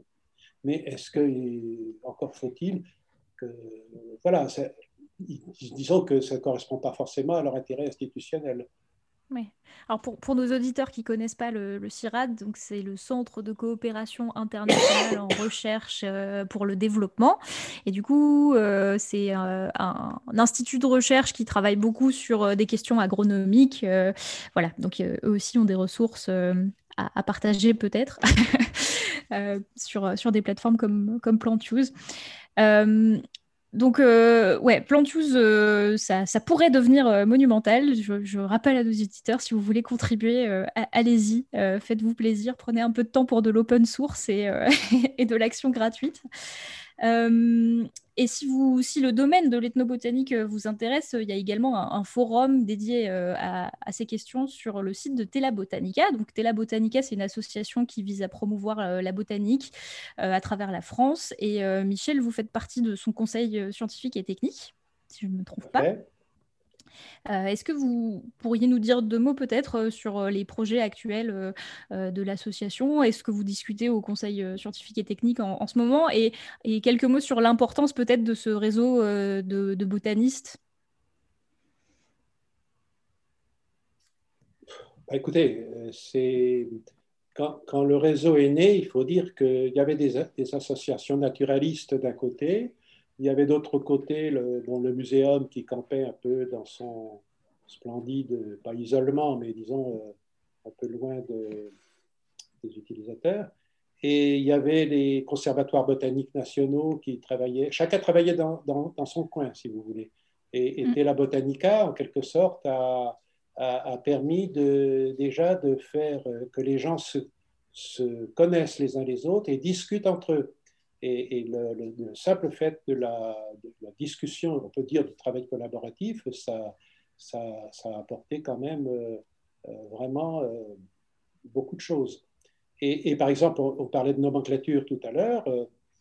le forum, on a un forum de nomenclature sur Tela Botanica et qui réunit probablement les meilleurs nomenclaturistes de France. Hein, donc, c'est pas. voilà. Et puis, le, et, la chose qui n'était pas prévue au départ, c'est que euh, Botanica a créé un forum Afrique du Nord euh, qui rassemble en fait euh, les, chercheurs en botanique du Maghreb, essentiellement. Et, c'était quelque chose qu'ils ne pourraient pas faire chez eux. donc là, comment dire, Botanica apporte vraiment un, plus. Donc, bon, alors l'avenir, l'avenir on est quelques-uns à dire que bon, il faudrait que Tela Botanica s'ouvre. Alors, il y a s'ouvrir à l'Europe, c'est un petit peu, un tout petit peu en cours, mais, et puis s'ouvrir également donc au monde anglophone, et en particulier euh, traduire le site de Tela Botanica en anglais. Donc ça, mais bon, visiblement pour un certain nombre de botanistes, ce n'est pas nécessairement une priorité. Donc, euh, bah parce que pour le travail collaboratif, il faut des collaborateurs hein, pour le mener. Donc, euh, des fois, euh, on manque un peu de troupes. Et euh, c'est vrai que donc Tela Botanica pilote pas mal de, projets, dont des MOOC sur la botanique qui sont diffusés chaque année. il pilote bah, des, des, fiches de plantes sur un outil qui s'appelle Liflore, où on peut aller consulter des informations sur, euh, sur chaque plante euh, qu'on identifie. C'est relié à l'application PlanteNet, du coup, qui nous permet d'identifier des, plantes sur le téléphone. Donc, c'est vraiment euh, un ensemble d'outils et de, et de choses qui permettent à des botanistes amateurs qui, débutent de, faire plein, plein de choses. Donc, c'est vraiment assez impressionnant tout, tout, ce qu'ils font, je trouve. Hein, euh, disons que le créneau que finalement Tela Botanica s'est vu reconnaître par tout le monde, y compris donc par le CNRS et maintenant par le muséum, hein, c'est celui de pouvoir d'animer des réseaux. Mhm. Et, de, euh, parce que les, institutions, elles, savent créer des applications informatiques, etc., des, des gros machins, mais pour euh, animer des gens, ça, ils ne savent pas trop faire. Hein. Et, et, Tela Botanica, en fait, c'est ça un petit peu, à la fois par le, biais d'une équipe permanente et aussi par euh, les bénévoles qui s'impliquent dans, dans, les différents outils. Donc, c'est voilà, ce qui fait que Tela Botanica, c'est un peu vient en complément, en quelque sorte, de ce que peuvent faire euh, les, différents, les différents groupes. Et ça, centralise aussi pas mal. Et, alors, par exemple, parmi les choses non, non anticipées, c'est que Tela Botanica s'est mise à, publier des, offres d'emploi mhm. qu'on lui communiquait. Et, finalement, Tela Botanica est maintenant devenu euh, le, lieu euh, où les, gens qui cherchent un boulot en botanique vont de préférence parce que c'est là qu'il y, a le, euh, a le plus d'offres d'emploi. C'est assez amusant. On n'y aurait pas pensé au départ. C'est un peu le, le, Facebook des botanistes maintenant, quoi. Oui, bah alors, alors, Facebook, évidemment, vient en concurrence. Là, euh, je ne sais pas de quoi demain sera fait, parce qu'il est, clair que Facebook a une notoriété bien plus grande que Tela Botanica. Hein. Mais, mais bon. Alors, Tela Botanica a une page Facebook, euh, un compte Twitter, tout ça. Vous pouvez aller vous abonner, euh, les auditeurs. Ah oui, non, parce que quand même, à Tela Botanica, l'équipe permanente est faite de petits jeunes hein, qui souvent bousculent un peu les, les vieux ronchons euh, du conseil scientifique et technique. Hein. donc, il y, a une tension, euh, il y a une tension qui est productive. Hein.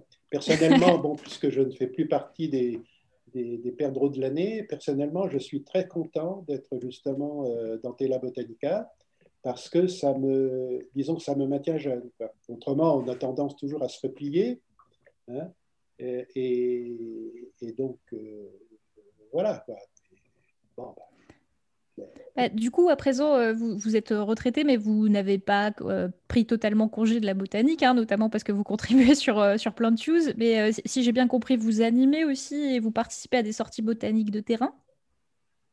Oh, quand, on, quand on me le demande, mais ce n'est pas, non, ce n'est pas fréquent. Hein. Disons que je ne le cherche pas. Si on me sollicite pour animer une sortie, je, le fais volontiers, mais, mais ça n'est pas vraiment mon, mon cœur d'activité. Mais euh, autrement, je, continue. En fait, comment dire, depuis que je suis à la retraite, je fais exactement la même chose que dans les dernières années de mon activité. Parce que quand vous travaillez sur Internet, que vous le fassiez depuis un bureau ou depuis chez vous, c'est pareil. tout à fait. Le, tout étant d'avoir un bon, un bon fauteuil et une bonne installation, c'est tout. et, juste ah, peut-être un mot plus général sur, sur la botanique en ce moment, quand, quand, vous êtes en, sortie de terrain, tout ça, vous qui êtes dans le réseau de, des botanistes amateurs ou professionnels, est-ce est-ce que vous avez l'impression que euh, la botanique euh, en ce moment c'est plutôt un, hobby en déclin ou est-ce qu'il y a un regain d'intérêt là pour, euh, pour ce genre de choses? Bon, alors, comment dire? Pour, le, pour la, le grand public en général, il y a très clairement un regain d'intérêt pour la diversité des plantes. Ça, c'est évident. mon encyclopédie, par exemple, quand je l'ai écrite, euh, j'estimais que j'étais un peu osé euh, de parler de plantes que personne ne connaissait, que personne n'avait vues, et que, mais que moi je tenais à, mettre parce que moi je les avais vues, etc. Aujourd'hui, je suis un peu dépassé par les événements, c'est-à-dire qu'à la limite, il y, a, plus de plantes qu'on voit maintenant qu'il y en a dans mon encyclopédie. J'en ai rajouté in extremis. Hein. Donc c'est quand même... Euh, parce que quand j'ai commencé l'écriture, il n'y avait pas grand monde qui s'intéressait à, euh, ce genre de choses. Bon, donc du, côté de l'opinion, du côté de l'opinion, je pense qu'il y a un regain d'intérêt. Mm. Euh, alors, du côté scientifique, alors évidemment, les botanistes, vous trouverez des botanistes pour, râler et, dire qu'on ne trouve plus personne pour euh, identifier les plantes, etc. Mais la botanique, ça ne se réduit pas à identifier les plantes et à faire ce qu'on appelle de la chorologie, c'est-à-dire la répartition géographique des plantes ça, consiste aussi à, les, analyser, à suivre leur évolution, etc. Et de ce point de vue-là, il y a un renouveau euh, des études. alors d'ailleurs, on parle plus de biologie que de botanique au sens strict, hein. Euh, mais la, je vais dire la, biologie évolutive, la génétique des populations, l'écologie, maintenant sont des disciplines euh, qui s'appuient beaucoup sur, sur, la botanique et qui sont tout à fait performantes. Donc moi, je ne me fais pas de, comment dire, trop de soucis Hein, euh, évidemment, parce que de toute façon, il y a une chose claire, hein, c'est que pour reconnaître les plantes, pour identifier les plantes, c'est avec les pieds qu'on le fait. C'est pas, pas dans la tête dans un amphi. Euh, c'est en faisant des sorties sur le terrain. Il n'y a pas d'embrouille. Quand j'étais euh, en prépa au lycée, on nous, a, on nous, faisait apprendre par cœur des listes de genres botaniques dans les principales familles de plantes. Et, j'ai constaté avec effarement que mes condisciples, en fait, euh, ne, connaissaient pas du tout ces plantes. Ils essayaient d'apprendre ça par cœur et c'était tout. Alors que moi, d'abord, je n'avais pas besoin de les apprendre puisque je les connaissais déjà. Et, surtout, c'est que chaque genre de, plante, pour moi, était lié à une perception, au fait qu'au toucher, la feuille était douce, euh, euh, qu'elle sentait fort, que, que ceci que, cela. Il y, avait, il y avait des. Vous voyez, c'était de l'ordre de l'expérience sensorielle, euh, parce que j'avais crapahuté euh, euh, à, la recherche de plantes pendant toute mon enfance. Donc, mm. bon, j'ai toujours. Et c'est comme ça qu'on apprend à, connaître les plantes. Donc, ça, aucun enseignement ne pourra. et, et, on ne va pas non plus, l'enseignement, il est, là aussi pour d'autres choses, pour donner d'autres outils méthodologiques Hein, que simplement d'apprendre à reconnaître les, plantes. Donc, globalement, je ne me fais pas trop de soucis. Bah, moi, je, suis assez convaincue que tout le monde devrait avoir euh, un, peu de base de botanique, mais c'est vrai que maintenant, on est un peu déconnecté du, du terrain, puisqu'on travaille tous euh, devant un ordinateur ou dans des bureaux, et on n'a plus trop l'occasion d'y aller. Je suis, moi-même, hein, je suis la première euh, frustrée, puisque finalement, j'ai fait des études de biologie végétale et c'est devenu vraiment une, discipline parallèle de la botanique où on apprend plein de choses sur les plantes, mais jamais leur nom, leur famille, les identifier. vous, bon, vous êtes à Mulhouse, d'accord, mais si, parce que moi qui étais dans la région parisienne, euh, qui, en se promenant dans la forêt de Fontainebleau, serait capable d'identifier Arabidopsis thaliana au bord des chemins? Pas grand monde, je, pense. Pas grand monde, je suppose. Pourtant, il y en a plein. Euh, Joanne, non, tu tu reconnais pas Arabidopsis, toi? Dans la nature? Euh, Non, je ne pense pas que j'en trouverais un. si on en mettait un devant moi, je ne le reconnaîtrais pas. Oui, cet exemple est pertinent parce qu'effectivement, donc Arabidopsis thaliana pour, euh, pour les auditeurs, euh, c'est euh, la plante modèle qu'on utilise en laboratoire. C'est une petite plante de la famille des brassicacées, donc la même famille que le chou. Et bah, effectivement, beaucoup de gens ne savent pas l'identifier ni pour, enfin, pourquoi on la classe dans, cette famille et ainsi de suite. Donc voilà, c'est assez amusant. on c'est deux disciplines qui, qui, ont vraiment été déconnectées et ça devient compliqué de de, raccorder les bouts euh, une, fois les études passées, à moins de se relancer dans de la botanique, ou alors d'avoir commencé par la botanique au départ. Euh, non, mais c'est vrai, c'est vrai qu'il y a des, il y a des, choses surprenantes. Moi, j'ai connu quelqu'un que je ne nommerai pas, hein, qui avait fait des, recherches, des, comment dire, beaucoup de statistiques sur la, comment dire, pour l'amélioration génétique du colza. Et, et, un jour, je lui ai dit que le colza était, était de la même espèce biologique que le rutabaga elle ne me croyait pas. Et bon, je n'en ai apporté la preuve, mais enfin, c'est, pour moi, ça fait partie quand même des, des, données, euh, bon, je sais pas, que tout le monde devrait savoir, surtout quand on, quand on travaille sur le colza. Est-ce que selon vous, on devrait remettre euh, des, des cours de botanique dès le, la maternelle, euh, l'école primaire? Non, mais il, est important, de toute façon, pour les, enfants, de leur apprendre à reconnaître euh, ne serait-ce que les plantes qu'ils peuvent manger, de celles qu'il vaut mieux pas manger, etc. Euh, euh, oui, oui, il y a quand même un, socle de, connaissances de base qui sont quand même importantes. Hein. Mm. ou que, alors, on peut faire de façon un peu plus sadique ou, ou pas d'ailleurs, leur montrer qu'il y a des vraies orties et des fausses orties. Il y en a qui piquent, il y en a d'autres qui piquent pas. Euh, bon, euh, c'est. Oui, non. Enfin bon, je ne suis pas non plus un, comment dire, euh.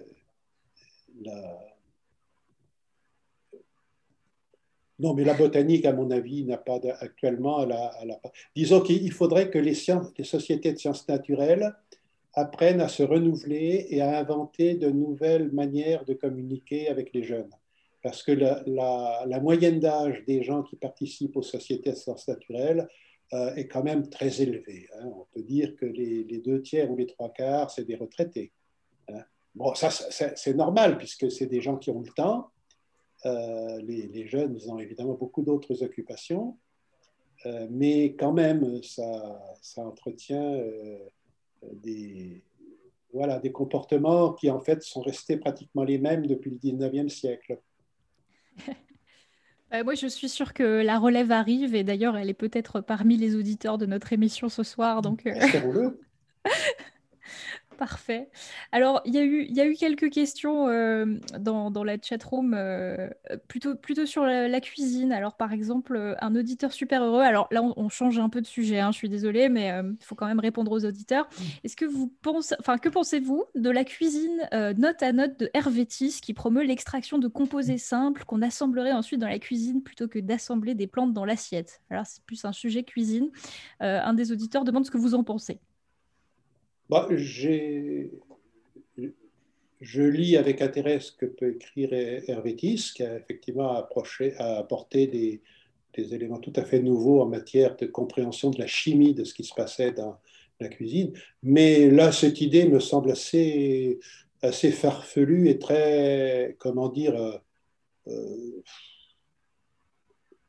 comment dire, on, va théoriser ou essentialiser des choses qui devraient être plutôt euh, euh, comment dire, euh, non, moi je ne suis, pas, suis pas vraiment partisan. De toute façon, non mais euh, ça veut dire quoi? Ça veut dire qu'on va aller acheter des fioles d'huile essentielle ou de produits, etc., qu'on va mêler et on va acheter des, pianos en appuyant sur des touches, on va faire des, des mélanges de... Bon, qu'on le fasse éventuellement pour des cocktails, je veux bien, mais pour la, la bonne cuisine de base, il vaut mieux apprendre à faire la cuisine traditionnelle, en suivant d'ailleurs les, prescriptions d'Hermétis. Hein. Euh, moi, ce, je, qu'il a, dit, par exemple, sur la cuisson des œufs durs, euh, moi, je trouve ça euh, excellent. Donc, je le suis. oui, je, crois que. Alors, je, je connais pas très, très, très bien le travail d'Hermétis, mais je ne pense pas que son but soit particulièrement de, de remplacer la cuisine. Je pense que c'est plus un, jeu pour lui à, l'intersection de la vulgarisation et, de la cuisine, de montrer qu'on peut remplacer des ingrédients par d'autres ou, et de, s'intéresser à la, chimie de ce qu'on peut mettre dans la cuisine. Je ne pense pas qu'il va ouvrir son restaurant. Ah, bah, disons que remplacer des ingrédients par l'autre, c'est précisément ce que, ce que fait l'industrie agroalimentaire. Hein. Euh, donc, euh, c'est pas bon. C'est pas faux. Ah bah, le fait totalement. Ils n'arrêtent pas de chercher des, substituts qui soient les plus fiables possibles et les moins chers possibles. Hein, donc, euh, bon. Ok. Bah, du coup, on, restera plutôt sur assembler des plantes dans l'assiette un peu à l'ancienne, tout en suivant les conseils des professionnels pour rendre ça bon, quand même. Ah, mais c'est important, par exemple, de, pour parler de, de chou, c'est important de savoir comment cuire le chou, justement pour qu'il ne sente pas trop fort. Parce qu'autrement, M. Mm. Chirac se remuerait dans sa tombe s'il a Ah, l'odeur des choux Enfin bon, je pense qu'il avait, c'était d'autres personnes que des Vendéens ou des Portugais qu'il avait dans le nez, si on peut dire, à l'époque. Mais euh, non, parce que les Vendéens, on les appelle les ventres à choux. Hein. Je ne sais pas s'il y a des Vendéens dans le foot. Euh, Il y en aura probablement euh, statistiquement, c'est probable. Euh, d'ailleurs, dans, l'article du Monde que je citais tout à l'heure, je crois que vous donnez une recette sur, comment cuisiner le chou. Vous dites dans l'article que c'est votre recette préférée.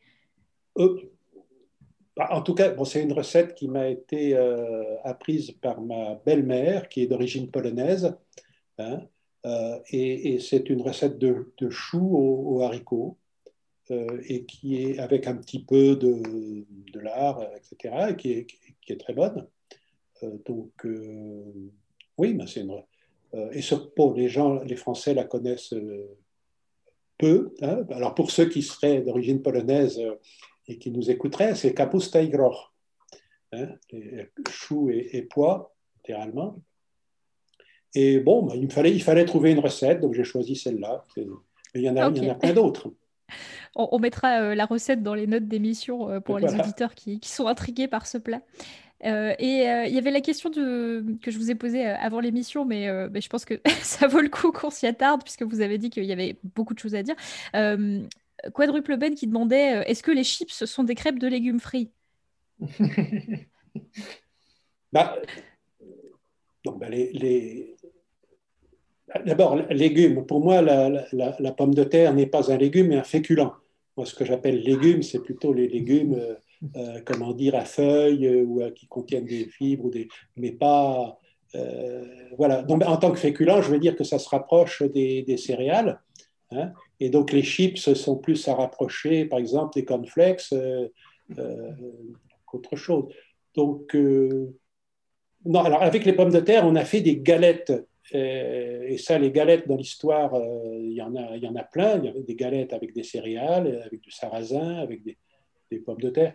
Mais bon, euh, non, pas vraiment, parce que les, les, les, galettes, elles sont simplement frites à la poêle ou sur une plaque chaude. Hein, alors que la chips, je ne connais pas le, le, mode de fabrication des chips, mais. Ouais, c'est dans, dans, un bain d'huile. Je me demande si ça passe pas par un processus de, de, comment on dit, d'extrudation ou d'extrusion. voilà. On, cherchera pour, euh, pour, pour l'épisode prochain, je, je, pense. De toute façon, oui, c'est des, des, tranches très fines, en tout cas, qui doivent plonger dans la friture. Mm. Mais non, non, pas, ce ne sont pas des galettes. Ok. Et euh, il y a un auditeur heureux euh, qui est allé voir du coup sur Plant Use et qui s'est retrouvé sur l'article sur les plantes à savon et qui demande du coup si vous utilisez les plantes à savon. Non, pas vraiment. alors, ben alors, si vous voulez, voilà encore dans, dans l'ethnobotanique, il y a, des. Moi, j'essaye de recenser les usages des autres. Hein. Euh, bon, il y a telle plante qui a été utilisée dans tel, chez, tel peuple pour euh, faire quelque chose. Euh, voilà. Alors, mais il y a une autre tendance maintenant, c'est tous les, gens dans le cadre du retour à la terre, retour à la à la nature, etc., euh, qui, veulent, qui, veulent recréer des usages locaux. Alors, il y a certainement des gens euh, qui vont vous dire Ah, ben oui, mais moi, j'utilise les racines de la, euh, de la pour faire du savon, etc. Moi, à, Montpellier, par exemple, au Jardin botanique de Montpellier, il y a, un, splendide arbre, un, splendide savonnier. Et quand, les fruits tombent, il y a plein de gens qui viennent pour ramasser les, les, les fruits, parce qu'ils sont commercialisés d'ailleurs comme, comme fruits à savon, je ne sais plus comment on les appelle, ça ne me vient pas à l'esprit actuellement. Mais effectivement, ça, on peut très bien les, les, utiliser. Mais bon, euh, chacun est libre de. Euh, c'est des fruits qui contiennent du coup de la saponine comme la saponaire Oui, tout à fait. Mais ça part si je vous dis le nom, ça, ça, vous. C'est un sapindus, sapindus mucorossi, euh, son nom scientifique. mais donc le savonnier en français. Et c'est les, les, noix de lavage, voilà, les noix de lavage. Ah oui, voilà. C'est ce qu'on ce ce utilise dans, les, dans, les, machines à laver en ce moment euh, pour remplacer la lessive. Bon. Bah voilà. Euh, je ne sais pas si ça marche, j'ai jamais testé, mais euh, j'imagine que si c'est vendu, ça doit un peu marcher quand même. Il faudrait que je demande à ma, ma belle-fille qui en a utilisé à, un certain moment. J'ai l'impression qu'elle n'en utilise plus maintenant. Donc, il faudrait savoir pourquoi. oui, bon, c'est comme. Alors, oui, parmi les, les bouquins auxquels j'ai participé, il y en a eu un à Montpellier sur les salades sauvages, euh, qui est un best-seller, pas parce que j'ai participé, mais parce que c'est les écologistes de Lezière qui l'ont fait, et j'y ai contribué, donc, euh, et, et qu'à Montpellier, bon, on a bah, actuellement, maintenant, la fin février, début mars, euh, on peut recueillir plein de salades sauvages. Alors, les salades sauvages, bon, c'est très bien, c'est la, la, folie. Hein, quand les écologistes de Lezière euh, organisent des, une sortie une fois par an, malheureusement pas pendant les périodes de Covid. Hein, euh, il y a plusieurs centaines de personnes qui viennent pour apprendre à reconnaître les salades sauvages. C'est ah affolant. Alors, mais cela dit, bon, moi j'en cueille de temps en temps, mais je vous avouerai que j'en cueille une ou deux fois et ensuite je me lasse. Parce que c'est quand même, ça prend quand même beaucoup de temps pour éplucher tout ça. Et bon, euh, en plus, comme je, préfère passer du temps sur mon ordinateur et pas, et pas trop en cuisine, bon, euh, c'est. Voilà quoi. C'est le temps, le temps de préparation. Mais cela dit, alors là, la combinaison des saveurs, c'est important. Une bonne salade sauvage, il faut arriver à combiner les, les salades qui sont amères de celles qui sont piquantes et des autres qui sont d'un goût euh, neutre. Mhm. Et chacun fait la combinaison à, son, à sa manière, plus éventuellement quelques petites fleurs pour faire joli. Mais, mais euh, voilà, donc ça, ça, ça, amuse, on passe un temps agréable, mais bon, voilà. De toute façon, les salades sauvages, c'est uniquement au début du printemps qu'on peut les manger. C'est ça, il y, a des goûts intéressants, mais, euh, bon, ça, ça, prend du temps, donc c'est pas la salade de tous les jours non plus. quoi. Ah, c'est-à-dire que, si vous voulez, dans le temps, c'est les grands-mères qui faisaient ça. Mm qui ramassaient, qui préparaient et tout et tout. Et voilà. Euh, maintenant, les grands-mères, euh, on les met dans les EHPAD et, euh, voilà, on ne peut plus les faire ramasser leur salade. Ah, on mange encore la salade de pissenlit quand même. J'ai l'impression ah en France, c'est encore assez connu. Oui. Ah oui, oui, non, le, pissenlit, le, le, pissenlit, la mâche et, et, et, l'ortie. Enfin, l'ortie, ce n'est pas une salade, parce que c'est un légume plutôt, oui. Euh, c'est quand même effectivement connu en dehors de... Alors que moi, par exemple, avant d'arriver dans la région de Montpellier, j'osais à peine manger la, de la roquette jaune. Alors que mm. la roquette jaune, on en trouve plein sur le littoral euh, du centre-ouest, hein, mais personne ne la ramasse. Et, et, quand j'étais dans la région parisienne, une fois, j'ai fait manger, sans leur dire à, ma belle famille, une, une soupe de, avec du, du laitron et de la laitue sauvage je leur ai dit qu'après, parce que. Euh, on dit, parce que vous savez, par exemple, mes, parents qui ont été en Allemagne, euh, là-bas, quand les, quand les Allemands les voyaient ramasser les pissenlits, ils leur disaient Mais vous allez quand même pas manger de l'herbe à lapin. C'était. Pour eux, dans cette région, le, le duché de Bade, le pissenlit, c'était de l'herbe à lapin. Bah, c'est vrai qu'il y, a beaucoup de plantes euh, sauvages qui sont un peu considérées comme des plantes euh, à manger uniquement en cas de famine euh, ou en cas de disette si on n'a plus rien d'autre, alors que ça peut, ça peut être bon quand même. Oui, ah bah, disons, alors là, bah, écoutez, incidemment, vous, vous parlez de voilà, l'histoire de l'alimentation végétale. et donc, vous savez que j'ai fait une, introduction, pas une préface là, mais une introduction à, la réédition d'un ouvrage fondamental sur l'histoire de l'alimentation végétale de Maurizio.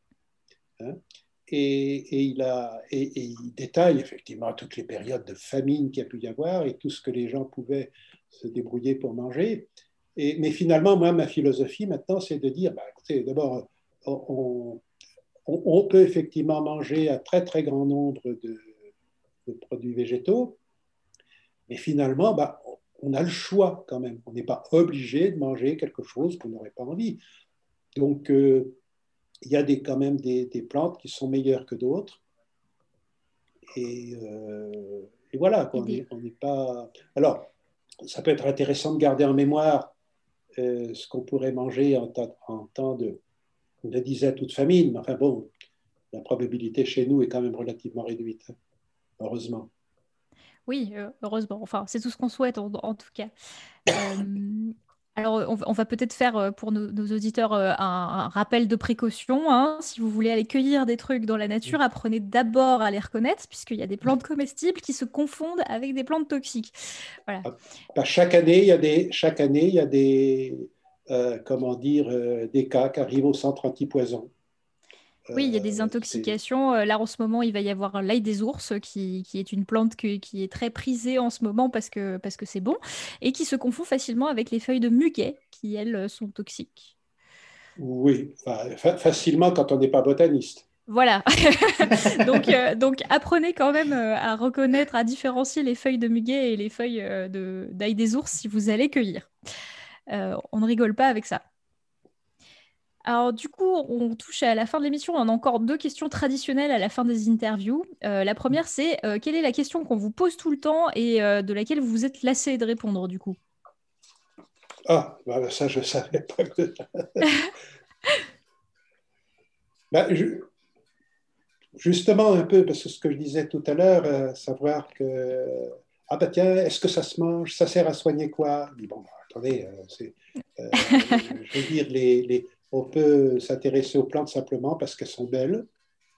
Euh, moi, quand je vois, par exemple, vous connaissez peut-être la ruine de Rome, la Symballaria euh, muralis, cette plante qui, bon, je, la trouve d'une beauté et puis en même temps, elle pousse dans des endroits, euh, comment dire, inhabituels.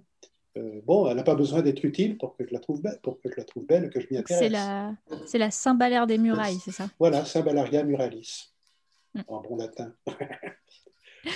Euh, donc, euh, oui, c'est surtout. Donc, les usages. et, puis, et puis, alors, il y, a une chose, heureusement, non, mais qu'on ne me rappelle pas trop souvent, mais je vais quand même vous le dire c'est qu'une fois, je, collaborais à une émission sur France Culture sur l'histoire euh, des aliments.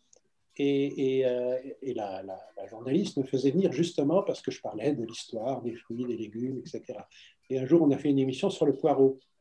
Et il y a eu une critique dans Télérama, que je citerai, euh, je, pensais que c'était une bonne revue, etc. Et la critique, c'était dit Ouais, ouais, euh, on, apprend tout sur les noms arabes et persans du poireau, euh, mais on ne nous dit pas quelle est la recette de la soupe au poireau. Alors j'ai trouvé ça affligeant de la part d'une. Parce que, bon, la recette de la soupe au poireau, on la trouve partout et, on n'attend pas forcément de France Culture euh, qu'on nous rappelle la, soupe au poireau. Et puis, et puis surtout, ça veut dire que les, les plantes euh, alimentaires, on aurait le droit de s'intéresser à elles que sous l'angle de comment on, comment on les cuisine. Il y a peut-être autre chose à dire euh, sur, sur, les plantes. Eh bon, ben, c'est ce que j'essaye de dire justement dans mon encyclopédie, où il n'y a pas de recette de cuisine, hein, je, précise. Euh, c'est une, encyclopédie, pas un livre de cuisine. Simplement, je, donne quand même quelques petits détails hein, euh, euh, qui sont d'ailleurs même issus de mon expérience. par exemple, le, ah oui, le curcuma. J'ai, je, de, temps en temps, je mets du curcuma dans mon riz. Bon, et en fait, quand je le cuis avec mon eau normale, alors je précise que c'est de l'eau euh, qui contient du calcaire, euh, j'obtiens un riz qui est d'une couleur euh, orange-rouille, pas vraiment très engageante. Et puis mon riz, souvent, je le mange en accompagnement du poisson. Et sur mon poisson, je mets du, jus de citron. Et j'ai remarqué un jour, Eureka, que dans le, liseré du riz euh, près du poisson, le, là, le, curcuma devenait, d'un jaune éclatant. Et en touillant, effectivement, voilà. Alors, c'est un truc d'un point de vue chimique tout bête. Ça veut dire que le curcuma est jaune à pH acide et orange à pH basique. C'est tout bête. Mais ça, je ne l'ai trouvé écrit nulle part. Alors, j'ai dû l'écrire dans mon encyclopédie, mais je, suis étonné. alors, peut-être qu'Hervétis, dans un de ses bouquins, en parle, j'en sais rien, mais, mais, mais, je veux dire quelque chose d'aussi spectaculaire. Euh, c'est voilà. Et, si les moutardes qui contiennent du curcuma sont si jaunes, et eh ben c'est parce qu'elles sont au milieu acide. Bah, ça me donne envie d'aller essayer tout de suite sur tout ce, que, tout ce qui contient du, curcuma. Dans voilà, mais si, vous, si vous mettez du curcuma comme colorant, pensez à ce que ça soit en milieu acide. Très bien, merci pour le conseil. c'est pareil, pour le, pareil pour le chou rouge. Hein. Oui. Le, ah, chou rouge, il est bleu en milieu basique et il est rouge en milieu acide. C'est d'ailleurs euh, une expérience qu'on fait beaucoup euh, au collège. Dans toutes les écoles, en principe. Voilà, le, le changement d'acidité euh, qui est matérialisé par le changement de couleur du jus de chou rouge. Alors après, on peut, on peut, alors si on est plus savant, on peut dire ah mais justement c'est ça qui explique que les, les, plantes de la famille des Borraginacées, euh, les fleurs changent de couleur suivant leur âge parce que le pH des cellules des fleurs euh, change suivant que la fleur est, est jeune ou vieille. Ah oui, je viens de vous apprendre quelque chose, je crois. Bah, je, savais pour les hortensias, par exemple. Euh, oui, mais l'ensemble des borraginacées, les colorants sont des anthocyanes, et, mhm. apparemment, il y a une question, il y a une variation du pH hein, qui fait que, que les, les, fleurs n'ont pas la même couleur euh, euh, quand elles s'ouvrent et, et, quand elles fanent. Parfait, j'irai voir du côté des, des borraginacées. Bah, du coup, euh, question euh, connexe, et ce sera la dernière, je pense, de l'interview. Euh, quelle est la question qu'on ne vous pose jamais, mais à laquelle vous aimeriez bien répondre de temps en temps?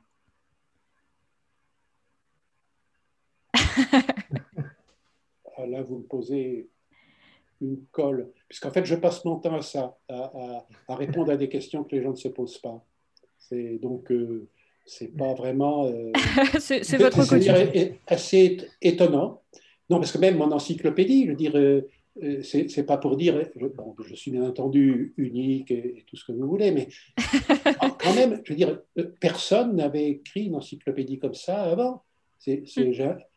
un point de vue qui, bizarrement, je ne comprends pas pourquoi, mais bizarrement, semble pas. Parce que bon, les, sur les plantes, il y a des agronomes qui écrivent, mais ils, écrivent pour dire comment il faut cultiver les plantes ou euh, ils parlent de leur diversité génétique, euh, ou alors après, il y a les, donc, les, cuisiniers qui parlent de, cuisine, etc., euh, les, jardiniers qui parlent de la culture, mais, l'histoire, il n'y a, a, pas grand monde, finalement. Mais donc, je suis, habitué, je suis plutôt habitué à me poser des questions que les gens ne se posent pas. C'est votre métier et votre quotidien, quelque part. Ok. Ben, merci beaucoup. Alors, euh, euh, avant de finir l'émission, du coup, on va juste rappeler euh, notre quiz du moment. Alors, pour remettre dans le contexte, chaque émission, on a une question que nos auditeurs se posent et à laquelle on va répondre dans une émission roue libre. donc, la dernière question que les auditeurs ont choisie dans l'émission, c'est l'urine est bonne pour la santé, info ou intox? Alors, je ne sais pas si vous avez une opinion sur la question, Michel.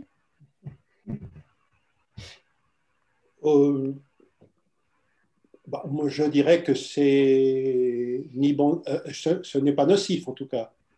Donc, euh, et on peut très bien euh, boire son urine sans aucun problème. il vaut mieux ne pas la laisser fermenter. Hein, et, et, par exemple, je rappelle que Théodore Monod, quand, dans ses innombrables traversées du Sahara, hein, bah, comme il ne pouvait pas transporter des hectolitres d'eau avec lui, eh ben, il buvait son urine. Donc, Bon, alors maintenant, dire que c'est bon pour la santé, bon, il y a peut-être des, des, minéraux, effectivement. Qui, bon, mais est-ce qu'on a besoin de ça? J'en suis pas sûr. Très bien. Merci beaucoup.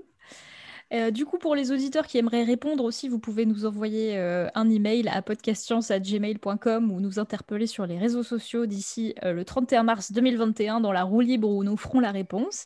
Et pour terminer l'émission, Michel Chevet, vous avez ramené une citation Oui, ben en fait, je ne me suis pas très fatigué, si on veut, mais, mais en même temps, c'est une citation à laquelle je tiens, parce que je l'ai mise dans, en introduction à mon encyclopédie.